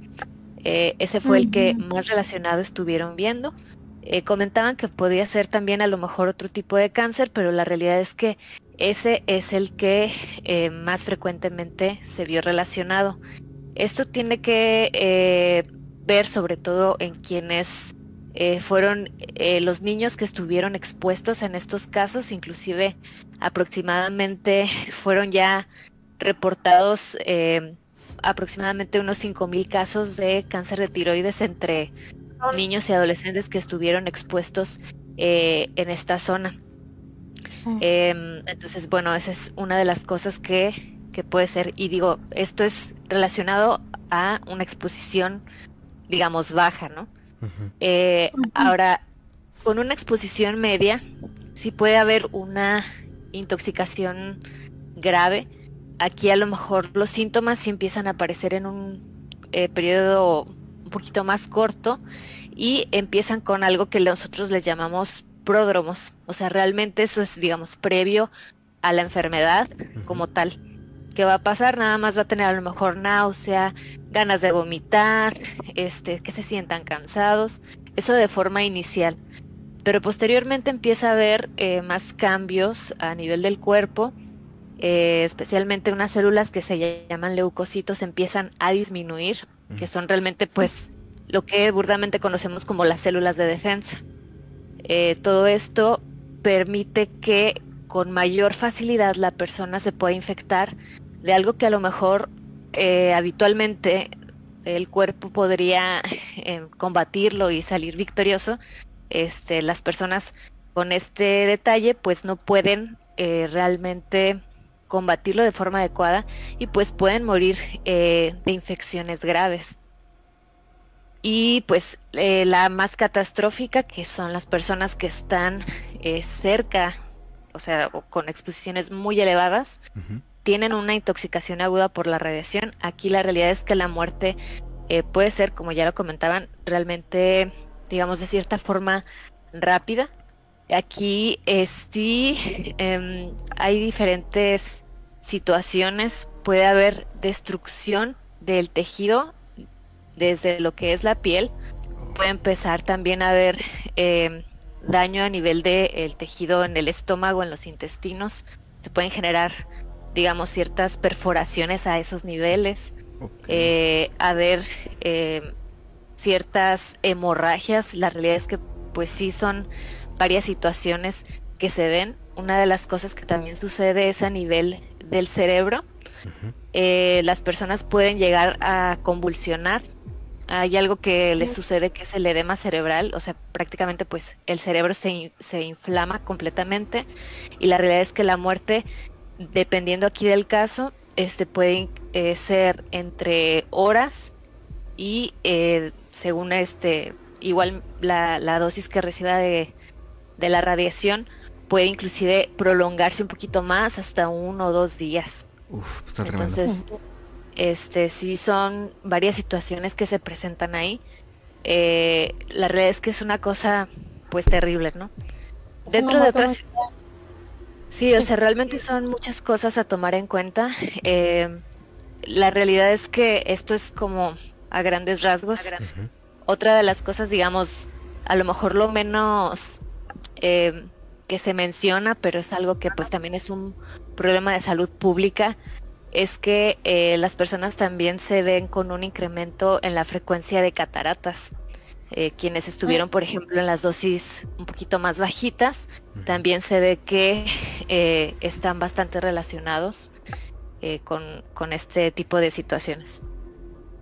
Ok, pues la verdad es que la cantidad de problemas es, es digo, por, por más que la exposición sea, la exposición sea a lo mejor baja, entre comillas, el, el, daño latente es extremadamente alto, porque no solamente es para esa persona, sino para con las otras, generaciones en adelante, o sea, descendencia. Y lo que me parece todavía peor y que, de hecho es bien, a mí, es lo que a mí me asusta, es que eh, por ahí, bueno, eh, me pareció que en una ocasión leí, eh, corrígeme si estoy mal, Ale, que las personas pueden alojar radiación. De tal forma que una vez que están contaminadas al dirigirse o estar en contacto con otras, esa misma radiación también puede de alguna forma eh, eh, sí, o sea, puedes irradiar a más personas porque ya estás contaminado. Eh, pasa con los objetos que tienen contacto con, altas cantidades de, radiación o radioactivas. pasa con ropa, con objetos, con materiales y obviamente pues también con las personas, ¿no? A través del tejido. Entonces... Sí, este, sí es algo que sucede, que, que de hecho pues se tiene que vigilar, precisamente por eso en esas zonas no permitieron que se llevaran a lo mejor eh, completamente algo de, lugar, o sea, como ya mencionaron ustedes, no pueden sacar eh, ciertos objetos de esos, de esos lugares, ¿verdad? Precisamente por eso. Híjole, no, pues es terrible. Salva. Claro, y hablamos de que lo mínimo, como nos comentaba Ale, o sea, vamos de cataratas, de pérdida de la visión, de este, que son síntomas pues a corto plazo a, posición alta que, pues completamente es la muerte y, terrible, ¿no? Porque afecta a la médula ósea, todos estos órganos eh, también importantes de una manera muy, muy, muy ruda, muy fuerte. Ok.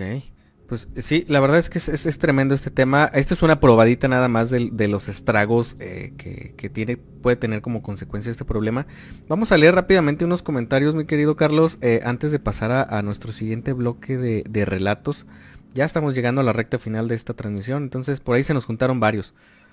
Claro que sí. Mira, por ejemplo, Evaristo Muñoz nos dice, la forma de flor es por la topografía de la zona y vientos dominantes.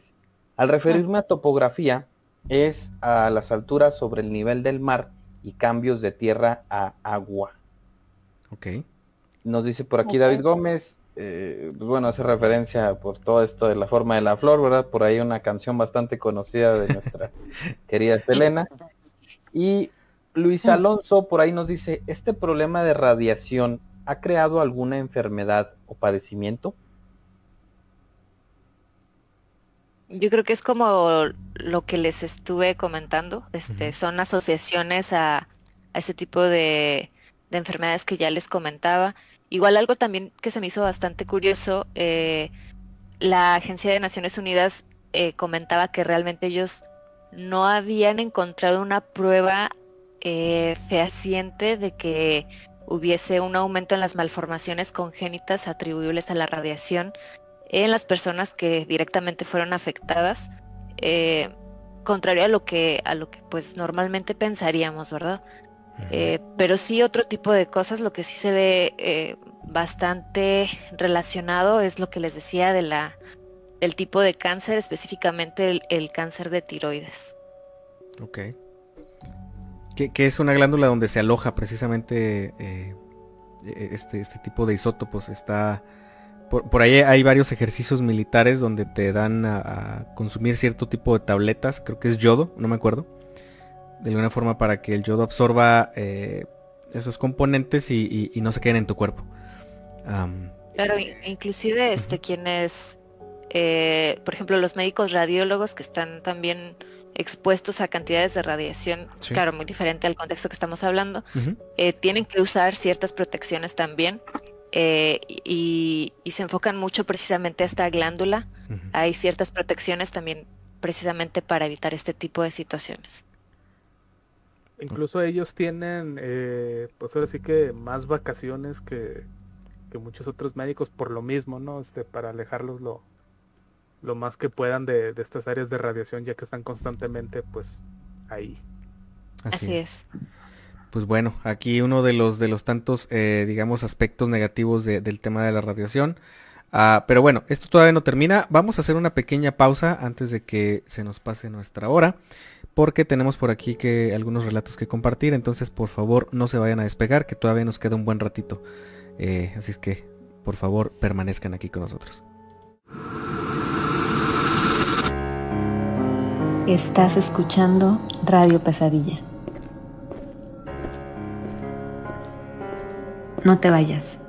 Aquí es donde las pesadillas comienzan.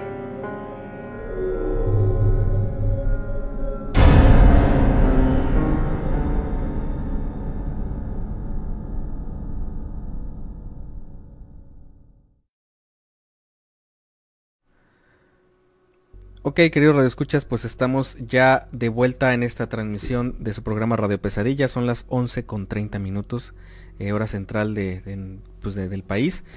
Y pues vamos comenzando con esta eh, eh, ya tercer bloque de relatos. Miren, la verdad es que ya había querido platicarles una anécdota que en esta ocasión pues es personal, es una anécdota que, me llega a suceder a mí nada más que se me pasaba, se me olvidaba eh, o, pasaba algo durante la transmisión y, total se me iba quedando por ahí y esta noche se las voy a compartir. ya les he dicho en muchas ocasiones que en un montón de, ocasiones, desde que yo tengo prácticamente recuerdos, desde que yo tengo uso de razón, eh, he experimentado eh, muchas cosas que tienen que ver con, con fenómenos sobrenaturales, principalmente con, apariciones, con sonidos y este tipo de cuestiones. Eh, de niño obviamente pues yo lo veía con total normalidad y conforme fue, pasando el tiempo me di cuenta que no todas las personas tenían pues la mala, la mala suerte, la verdad, la mala fortuna de, de, tener este tipo de experiencias. Y en esta ocasión les voy a platicar una que sucedió cuando yo tenía aproximadamente como, yo creo que ya unos 17, 18 años. Eh, no era un niño, ya era un adolescente joven, un joven eh, temprano, por así decirlo. Yo me encontraba de vacaciones eh, en otro estado con uno de mis hermanos mayores. Y eh, les voy a platicar básicamente cómo estaba distribuida un poquito la casa porque tiene mucho que ver con esto. básicamente al exterior había un portón corredizo, digamos, este, hacia los lados de tal forma que pues tenía espacio para dos vehículos y, digamos una ventana grande, un ventanal grande que daba como una especie de recibidor, ¿no? Entonces si movías la cortina de, derecha a izquierda, eh, prácticamente dejabas descubierta la zona de acceso para vehículos, pero si la cortina la movías de, de, de izquierda a derecha, o sea al revés, Ah, básicamente veías el recibidor, unas escaleras que hay hacia la segunda planta y una pequeña salita de estar donde había pues televisión y la, típica zona como donde llegan las visitas, ¿no? Ese era, era para Semana Santa, me acuerdo muy bien que era para fechas de Semana Santa, no recuerdo si fue la noche para amanecer el día del Via Crucis, o sea el jueves, no me acuerdo si fue el jueves o el viernes eh, de Semana Santa yo estaba sentado con mi sobrina, porque por cierto, si está escuchando por ahí, le mando un saludo y un abrazo a, Carolina. Eh, entonces estábamos los dos sentados eh, con una laptop, estábamos creo que viendo películas de, creo que era de risa, la verdad no me acuerdo que estábamos viendo, pero estábamos en la sala. Entonces yo estaba sentado justamente en el sillón y de mi lado izquierdo tenía totalmente eh, vista panorámica de lo que es la cochera y con, digamos, no tan panorámica, o sea, todavía, digamos, en la parte central de mi visión, tenía totalmente la vista con un alcance para ver la zona del recibidor, ¿no? O sea, básicamente es lo que alcanzaba a ver de mi lado izquierdo. Y frente a mí estaba la escalera que les comentaba ahorita. Eh, ella y yo estábamos bien tranquilos, estábamos viendo la, película. Eh, sale mi cuñada, o sea, baja la escalera mi cuñada y nos dice que va a... Creo que era un 7-Eleven o algo así. A, o no me acuerdo. Dijo que iba por botanas y que ahorita regresaba. Entonces se ve como ella abre el portón se va caminando porque estaba muy cerca, o sea, no, no se va en vehículo, entonces abre el portón, digamos, de la zona que tiene eh, eh, como que vista hacia el recibidor y lo cierra, ¿no? Entra luz, este, se ve que sale y cierra el portón. Y ya, se va. Se, me pierde a mí la, noción del tiempo, seguimos nosotros entretenidos y luego eh, por inercia yo volteo hacia mi lado izquierdo y veo cómo se abre el portón. Se abre el portón prácticamente hasta la mitad como les comentaba. Lo curioso es que mi sobrina también voltea.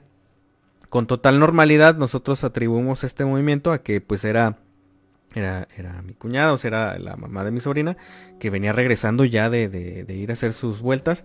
Em, y vemos con toda claridad que entra rápido, como si fuera corriendo, y sube las escaleras. Pero cuando, cuando llega el momento en el que la vemos subir las escaleras, eh, ya eh, fue difuso, o sea, fue difuso entre la oscuridad, eh, la luz de la computadora eh, y la luz de la calle. O sea, fue algo muy difuso, no, no alcanzamos a verla bien, pero es como si hubiera llegado y hubiera entrado con prisa para, ir a su habitación. pasados tres segundos, dirigimos otra vez la vista hacia la computadora y en eso se abre el portón otra vez. Pero en esta ocasión ahora sí entra mi cuñada abre la puerta de la recepción, o sea, del recibidor, eh, nos saluda y nos dice, ya vienen, miren, les traje palomitas y les traje un refresco. Entonces nosotros nos quedamos como que, ¿qué acaba de pasar? O sea, ella ya había entrado, ella ya había entrado y se había subido a su cuarto.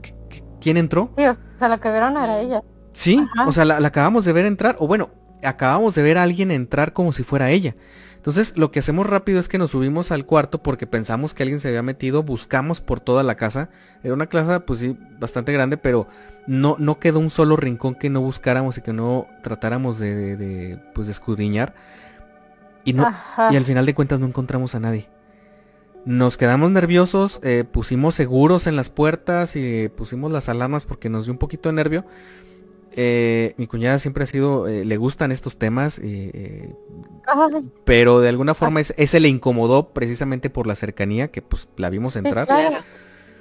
Ya nerviosos que hicimos, cambiamos la película, pusimos este, nos pusimos a jugar, no me acuerdo qué nos pusimos a hacer, este, ah, pero nos quedamos nosotros abajo. Y pasado una hora aproximadamente de esto, era como las 7 de la tarde, como a las 8, 8 y media, eh, bueno, ella se subió a su cuarto, se encerró allá a escuchar música o a hacer, hacer limpieza, no me acuerdo qué fue a hacer. Ella baja de repente corriendo, asustada, y nos dice, ¿qué pasó? ¿Qué pasó? ¿Para qué me quieren? Y nosotros, ah. Mm, no hemos subido, o sea, hemos estado aquí abajo.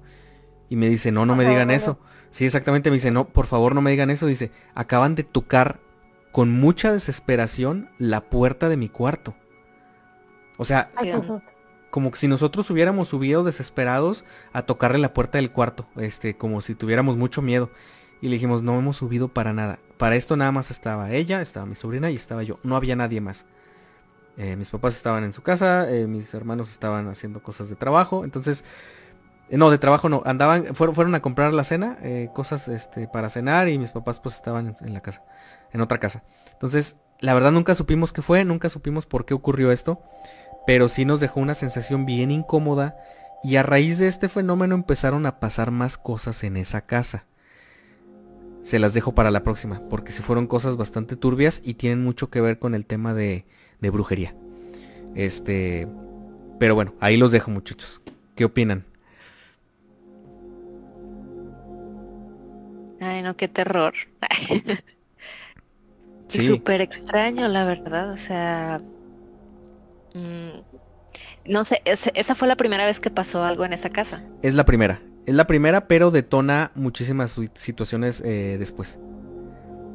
Eh, eh, pero es el primer foquito rojo, ocurre en Semana Santa, por ahí dicen que en Semana Santa pasan muchas cosas. y pues para parecer pues esa fue una de tantas, ¿no? Así es. Entonces. Fíjense muchachos, yo traigo otra historia, este, curiosamente también relacionada un poquito con la Semana Santa. Ajá. ¿Verdad? Eh, fíjense, esto me la contó eh, un ex compañero de trabajo, ¿verdad? Este, él dice que cuando estaba pues más niño, o, mejor dicho, él estaba pues adolescente, eh, su hermano menor eh, tenía alrededor de unos 8 o 9 años y dice que siempre eh, pues batalló para dormir, ¿no? Su hermano. Siempre tenía problemas de, insomnio, este y batallaba mucho, ¿no? Para dormir. Eh, hubo un periodo en el que empezó a tener muchas pesadillas, casi, casi diario, o sea, casi diario empezaba él todas las noches a, pues a despertarse gritando, ¿no? Porque pues soñaba feo. Eh, pues empezaron primero los, los remedios casuales, ¿no? Este de siempre, de no, no pasa nada, todo está en tu imaginación, así, ya sea, ¿no? Pero pues conforme fueron pasando los días y él seguía teniendo estos sueños, eh, siempre diferentes y a veces se acordaba y a veces no se acordaba de qué era. Pero dice que pues sí era algo, este, pues eh, pues complicado, ¿no? O sea, el estar oyendo que su hermano todas las noches empezaba a gritar por una pesadilla, ¿no?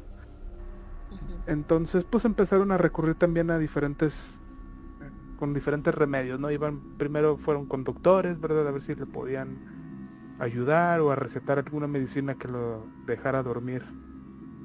Eh, pues la noche de corrido, ¿no? Este, sin soñar, este, luego fueron con psicólogos, eh, fueron con un sacerdote, fueron con diferente gente, ¿no? Para tratar de, ayudarlo a, que el niño durmiera mejor.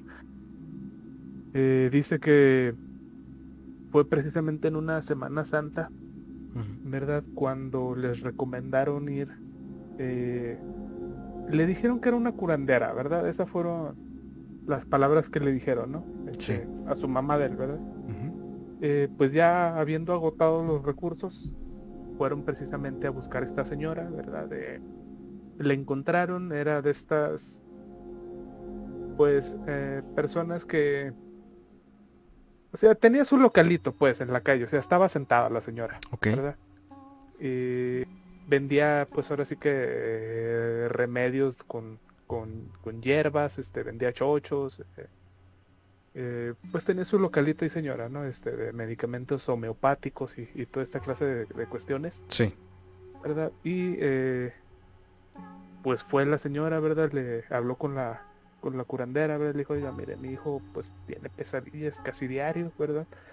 Eh, no puede dormir bien, este, ya, o sea, ya está casi anémico, ¿no? De, la falta de sueño, este, durante el día todo el día está dormitando, ya no tiene fuerzas, eh, pues le dio ahí todos los, los síntomas que ya tenía, Ajá. ¿verdad? Entonces, dice que eh, la señora pues decidió ayudarlos, ¿verdad? Y dice que fue precisamente eh, un jueves santo, ¿verdad? A la casa, se presentó a la casa de la señora. Sí. ¿Verdad? Llegó eh, la curandera ahí, tocó la puerta, este, pues la recibieron, ¿verdad? Este, fue con el niño, lo revisó todo, ¿verdad? Eh, estuvo ahí orando, dice que estaba orando, pero nunca supo qué, qué, rezo era, o sea, no lo reconocía.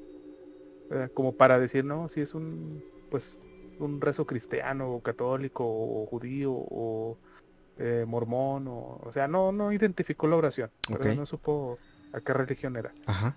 ¿verdad? Eh, después de que la señora, la curandera estuvo haciendo esto, dice que salió del cuarto y que eh, le dio a la mamá de, del niño un, pues como una medallita, ¿verdad? Eh, la medallita estaba grabado, eh, era un solecito, ¿verdad? Era la figura de un sol. ¿verdad? este, le dijo a la señora, mire, se la voy a dar a usted, ¿verdad? porque es la mamá del niño con quien tiene mayor conexión. ¿verdad? ¿verdad? Usted tómela con su mano derecha, le dijo, póngala en un vasito, eh, más bien llene un vaso de agua a la mitad. Dijo, el vaso tiene que ser de cristal, o sea, o, o- o transparente, mejor dicho. Eh, eche eh, dos gotitas de limón y arroje la medallita en el vaso, ¿no? Déjelo toda la noche ahí y dice, y mañana haga que su hijo tome la medallita del vaso, ¿verdad? Y se bebe el agua. Ok. ¿verdad? Dice, ¿y eso le va a ayudar? Dice, probablemente, dijo, es lo, lo mejor que puedo hacer. Total, dice que pues le pagaron ahí a... Le trataron de pagar, mejor dicho, a la curandera, ¿verdad?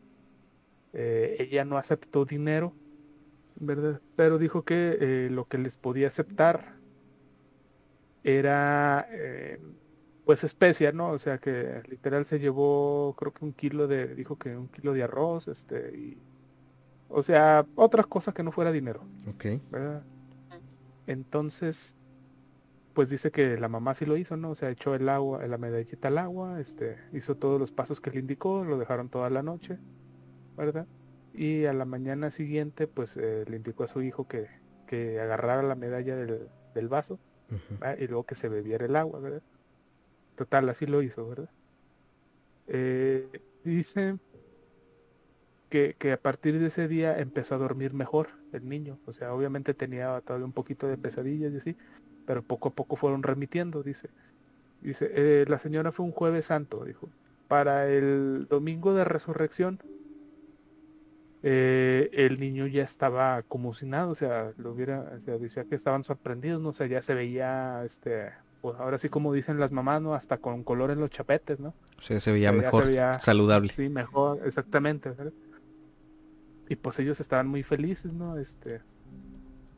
Y. Ah, y le había dicho la señora que, o sea, que eh, después de que el niño agarrara la medallita del agua, este, que la atara a un cordel, ¿verdad? Y se lo pusiera como ¿verdad? Y que no se lo quitara. Eh, tiempo después de, de- de esto, pues resulta que cuando un niño pues se siente bien, ¿verdad? Este, se le olvidan muchas cosas, ¿no? De, de, de, pues de procedimientos, ¿no? Y de, o sea, si ya se sienten bien, ya no siguen la receta, este, ni, ni, ni las medicinas, ni nada, ¿no? O sea, creen que ya están bien y, y se olvidan, ¿no? Dejan todo de lado. Entonces dice que fueron precisamente eh, en Semana de Pascua. Eh, por el sábado de Pascua, mejor dicho, a un balneario, ¿no? Los invitaron ahí este, de la familia, este, a un balneario muy conocido aquí de la ciudad. Eh, pues viendo que todos estaban bien y que los niños era su último fin de semana de vacaciones, pues decidieron ir, ¿verdad? Este, ahí a pasarla bien. Pues en el balneario uno se pone su traje de baño, no se mete a las albercas. dice que para no perder la medallita, pues obviamente el niño se la quitó, ¿no? Eh, para poder andar en, en la alberca, ¿no? Sin, sin problemas. Claro. ¿verdad? El niño se quitó la medallita, ¿verdad? Y eh, dice eh, esta persona que me contó la historia que pues ahí en dentro de los que fueron ahí al balneario, este con la familia, había un niño que pues era de estos que les gusta eh, hacerse de cosas que no son suyas, ¿no? O sea, ya tenían cierto historial de que pues, Mano larga, cositas, ¿no? Mano larguilla. Ajá, mano larga, ¿verdad? Ya tenía cierto historial ahí de que le habían cachado, este, digo, cosas sencillas, ¿verdad? Pero pues Sí, ahí estaba, ¿no? Que, tenía que ese problema. este, eh, algún dulce, cosas sencillas, ¿verdad? Pero Sí. ya le habían cachado ciertas cosas, ¿no? Entonces dicen que en un descuido, pues vio que no estaba, digo, que nadie estaba viendo la medalla, ¿no? Entonces se le hizo fácil tomarla, ¿no? Ajá. Eh, comenta que eh, ellos no se enteraron sino hasta alrededor de, de un mes después de, de este día, ¿no? Ujú. Este niño empezó también con- a tener pesadillas, Mm. Y empezó también a, a, pues, a llevar este problema, ¿no? Y ellos se enteraron hasta un mes después porque la mamá de este niño, pues conociendo que el hermanito de, esta persona había padecido por lo mismo, pues habló pidiendo ayuda, ¿no? O sea, que qué habían hecho ellos para que el niño dejara de tener estas pesadillas, ¿no? Y pues ahí fue donde se dieron cuenta, eh, pues revisando ahí al niño y sus cosas, pues que el niño había robado la medalla. Que la tenía. Ajá, que él tenía la medallita esta de la curandera que le había quitado, ¿verdad? Eh, no quisieron decir nada, ¿verdad? Pero discretamente tomaron la medalla y pues se, la regresaron al, dueño original. Y eh, a partir de ese día también este otro niño pues dejó también de tener esas pesadillas, ¿no? Entonces, una situación algo extraña, ¿verdad? Pero pues sí interesante, ¿no? El, eh, eh, el cómo esta medalla, pues digamos, actuaba como un atrapasueños, ¿no? Como un faro para esas malas situaciones y esos malos sueños, ¿verdad? Y como otra persona, pues al, al hacerse de este objeto que no era suyo, pues empezó a experimentar todos estos síntomas, ¿no? También. Pues la verdad muy interesante. Ya, ya en su momento tendremos oportunidad de darle una, ahora sí que es, eh, tener un, tema específico sobre amuletos y este tipo de, artefactos porque desde sus formas de preparación hasta sus efectos, la verdad es que hay gente que, que confía sus vidas a ellos, ¿eh? es, algo bien interesante la forma en la que trabajan y estaría muy interesante compartirles mm, porque hay un mundo detrás de todo este tipo de, objetos que preparan eh, pues las personas que saben, al menos las que dicen saber, entonces pues mi querido Oscar, muy, muy interesante esta anécdota. Este. Y pues bueno muchachos, ¿qué les parece? Vamos ya en la recta final del tema de esta noche. Nos falta compartirles un par de, puntos bien interesantes ya para cerrar. Eh, pues ahora sí de lo que hemos estado platicando durante pues esta, esta ya casi medianoche. tenemos nada más por ahí, hay un par de saludos creo, ¿no? Nada más antes de continuar, Carlos. Sí, por aquí tenemos de Derian Gómez que dice buenas, apenas llegando como andamos. Muy bien, bastante bien, querido Derian, bienvenido. Y dice Luis Alonso por aquí que, que por ahí en tu historia mejor pusieron una película de Disney como La vieja confiable. La verdad es que ya no recuerdo ni qué pusimos, pero poco nos faltó para poner alguna, algún musical o algo así totalmente eh, pues no relacionado con un tema tenso, ¿no? Ni ya ni emocionante, sino ya no tenso. Eh, entonces, este, pero bueno, así, luego les platico lo que siguió con, con esa situación. Bueno muchachos, eh, ya para continuar y, estamos llegando a la recta de cierre de este, de este tema, hemos estado platicando del desastre de Chernóbil, ya platicamos cómo, ahora sí que una línea del tiempo del incidente, los daños y, cómo es que básicamente la radiación pues impacta al estado físico de las personas y, pues bueno, ¿qué ocurre posteriormente al accidente? ¿Qué es lo que perdura hasta la fecha pues en este lugar? Bueno, prácticamente eh, desde los primeros meses hasta las fechas actuales, como bien lo dijeron, la radiación pues de alguna forma se disipó en algunas zonas, pero también se concentró en muchas otras. Ah, hay diversos espacios en los cuales hubo una, concentración ya digamos no natural, sino pues de alguna forma forzada eh, por lo siguiente. Por ejemplo, una de las primeras situaciones que se empezaron a detectar eh, con los años fue que muchos de los animales ah, pues característicos de la zona, eh, tanto peces como, como eh, mamíferos como aves comenzaron a tener mutaciones. Ya no lo comentaba hace ratito Ale, que, que existen casos en los que puede haber alteraciones en, generaciones. Entonces, muchos de los peces, por ejemplo, que, que normalmente pues eran de un tamaño muy pequeño, eh, en, uno de los ríos más importantes que de hecho cruza pues esta, esta, esta zona en particular, ah, creo que es el río Pripyat, no recuerdo si se llama así, eh, bueno, pues estos peces se han encontrado peces hasta de 5 a 8 veces su tamaño original, o sea, se han, aumentado de tamaño de una forma exagerada. Eh, y llamo exagerada porque el tema de ajustes eh, genéticos es un tema que, digamos, como evolución, que tarda cientos y miles de años. Pues aquí han pasado a lo mejor 40, 50 años y hasta a la fecha pues ya existen pues mutaciones severas en, en este tipo de peces. También por ahí algo que me causa mucho terror y, se han generado películas y, cortometrajes de terror relacionados con esto es el hecho también de que existan otro tipo de animales eh, pues eh, que hayan tomado como formas un poquito más humanoides. sí se han alcanzado a ver que, hay perros salvajes eh, de mayor tamaño, que hay una especie de ardillas como que han cobrado un poquito más de, han cambiado su dieta, o sea, ya no son de, comer ciertos insectos, sino que ahora pues cazan. Entonces han existido, digo, hay un porcentaje mítico y hay un porcentaje eh, que pues está comprobado, pero pues la zona no ha permitido todavía hacer una investigación como más, más este, asentada. Pero sin embargo, pues existen estos elementos que, mucha gente platica, ¿no? Actualmente hay expediciones a esa zona en las cuales pues se visitan los espacios que están menos contaminados de forma, digamos, eh, turística extrema. Pero eh, pues personas de las que han llegado a acudir a estos lugares pues han dicho que, han visto eh, aves extremadamente grandes, peces con formas pues atroces que, se salen del agua cuando no es como su forma natural de actuar. Eh, o inclusive pues estas otras criaturas eh, pues, más cercanas a mamíferos, ¿no? entonces, pues bueno, ese es uno de los puntos eh, que, perduran y que digamos son el impacto todavía que queda de la zona. El otro es que pues por ejemplo en la actualidad existen frutas y verduras que pues ya están contaminadas, o sea, no porque hayan estado presentes en las épocas del accidente, sino porque simple y sencillamente el agua contaminada eh, se ha extendido por muchísimas eh, áreas ya de la zona de exclusión, inclusive por fuera de la zona de exclusión. Y pues estos materiales eh, médicamente no son comestibles, no son saludables, no es para nada saludable ingerirlos. Pero aquí les va otro punto que a mí se me hace bien interesante y es que aún hay personas viviendo en la zona, o sea, dentro de la zona de exclusión.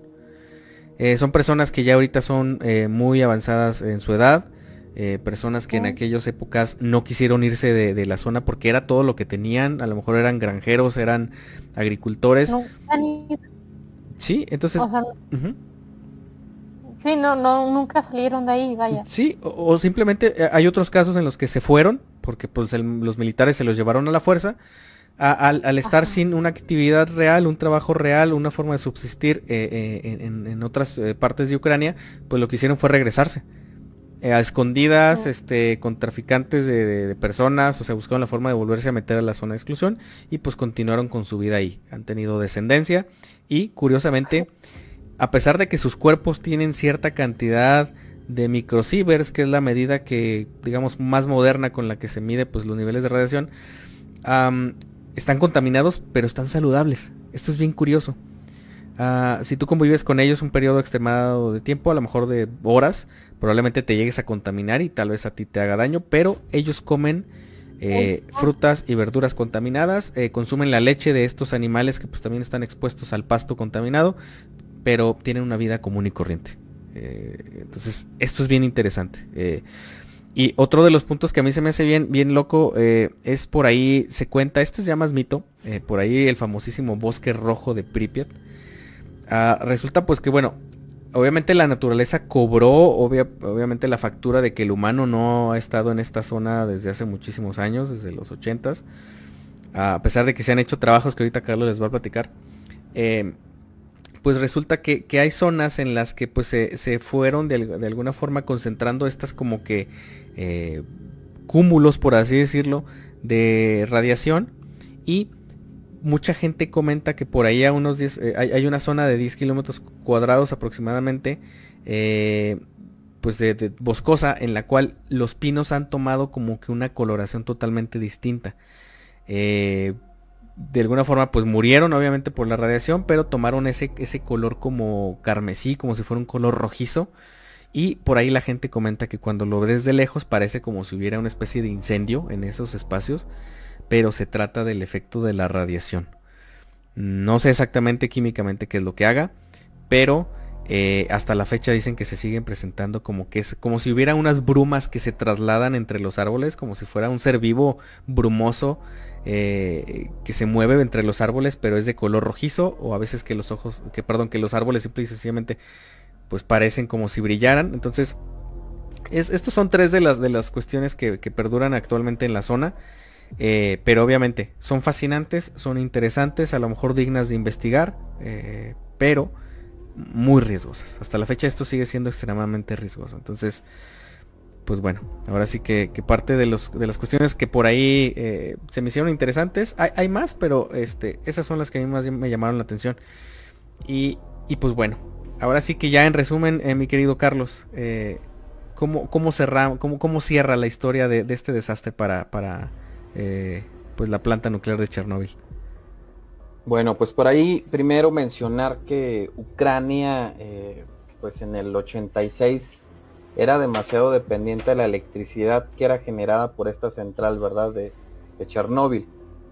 Y debido a esto, pues la Unión Soviética tomó la decisión de continuar produciendo electricidad con los reactores que no estaban accidentados. Tal decisión eh, pues se mantuvo después de que Ucrania obtuviese la independencia y eso sí, las autoridades tomaron varias medidas para modernizar la central y mejorar su seguridad, ¿verdad? No iban a, a cometer ahora sí que el mismo error que anteriormente y tomaron ciertas medidas. Eh, por ahí en diciembre del 95 el G7 y Ucrania firmaron un, eh, el llamado Memorándum de Ottawa en el que Ucrania expresaba la voluntad de cerrar la central. Es decir, ya estaban tomando ahí la, la decisión de que definitivamente iban a dejar de utilizar los reactores que habían quedado todavía funcionales. El último reactor en funcionamiento fue apagado un 15 de diciembre del año 2000 en una ceremonia en la que el presidente ucraniano Leonid Kushma eh, dio la orden directamente por teleconferencia. ¿sí? Este día fue el último en que funcionó este, este reactor. En el año 2000, fíjense, tuvieron que pasar todavía 14 años wow. para que se dejara de utilizar eh, eh, dicho reactor. Cabe mencionar que a lo largo de los años posteriores del accidente, eh, la planta nuclear de Chernóbil tuvo dos domos de contención que fueron pues utilizados y desarrollados para prevenir que la radiación continuara propagándose, ¿verdad? Estos domos fueron construidos ambos bajo grandes hazañas de ingeniería y riesgos en la salud de los constructores, eh, obviamente. Por ahí, eh, durante los conflictos entre Rusia y Ucrania, eh, que ya hicimos mención durante estos últimos días, pues este, al ser un punto geográfico estratégico militar, la zona en la que se encuentra esta central nuclear de Chernóbil en Pripyat, Ucrania, fue pues tomada ya por el ejército ruso. Ok. Y pues bueno muchachos, eh, yo creo que con esto, eh, yo creo, o sea, digo, tratamos de, es un tema todavía que, encierra muchísimas otras cuestiones. Obviamente por cuestiones de tiempo tratamos de, resumir lo más posible para que ustedes pudieran también entender qué es lo que sucedió eh, pues durante este accidente y hasta la actualidad. Em, hay mucho que hablar acerca de, estos temas todavía, pero pues yo creo que por esta noche pues vamos cerrando, no sé, ¿qué opinan compañeros? Me parece excelente, creo que ah, ya hablamos de lo, de lo más puntual, lo más resumido que pudimos, ¿verdad? Como ya comentaste, y fue un excelente tema, entonces yo creo que ya es eh, momento de cerrar por este sábado. Entonces, pues bueno, eh, muchísimas gracias a todos eh, por estar en este programa más. Y recuerden que, pues, que pueden enviarnos sus relatos al correo electrónico radio pesadilla podcast gmail.com para que nos puedan contar todas esas eh, anécdotas de sucesos paranormales que les hayan sucedido. Salma. Así es, también nos pueden contactar por vía WhatsApp a número 52 618 145 56 55 para que nos envíen sus anécdotas, sus historias, sus relatos, ya sea por medio de audio o también eh, redactado para que nosotros aquí lo podamos compartir. Eh, muchas gracias por acompañarnos en este programa. Mi nombre es Alma Contreras y les deseo buena noche. Oscar. Desearles una buena noche a todos los Nightmares que nos están acompañando, ¿verdad? y también a los que nos van a escuchar ahora sí que vía nuestras diferentes plataformas recordándoles lo pueden hacer muy fácil desde Spotify, iBox, Anchor, YouTube y Google Podcast. En todos nos pueden buscar como Radio Pesadilla. Y así nos pueden escuchar todas las semanas. Si se perdieron algún capítulo o quieren recordar algún episodio anterior, simplemente nos pueden buscar y encontrarnos muy fácil. Yo soy Oscar Hernández y deseándoles buenas noches. ¿Ale?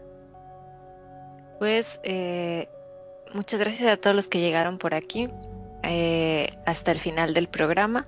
Eh, recordarles que próximamente vamos a tener la página web de Radio Pesadilla, por ahí se las compartiremos cuando la tengamos lista para todos ustedes. Y bueno, mi nombre es Alejandra Gómez y nos veremos también en el próximo programa. Gus. Gracias, Ale. De mi parte, como cada semana, agradecerles, eh, pues obviamente su preferencia para acompañarnos eh, o dejarnos acompañarlos por ahora sí que esta noche, ya hasta la madrugada, ya que cruzamos el umbral de la medianoche. y pues bueno, por ahí estén muy pendientes porque durante la semana estaremos por ahí publicando eh, cosas bien interesantes. Por favor estén muy al pendiente y apóyenos compartiendo porque eso nos permite llegar a más personas. Recuerden que pues nos pueden seguir en nuestras redes sociales. Estamos ya en Instagram, eh, búsquenos como Radio Pesadilla y también en la plataforma de TikTok como Radio Pesadilla. Por ahí van a poder escuchar todos los extractos de cada uno de los relatos que se han contado desde la primera temporada hasta la fecha. Entonces yo creo que les va a encantar. Pues de mi parte eso es todo. Síganse cuidando y pues que pasen una, una excelente madrugada. Eh, yo soy Gustavo Alcalá y esto fue Radio Pesadilla, donde las pesadillas comienzan. Que duerman bien.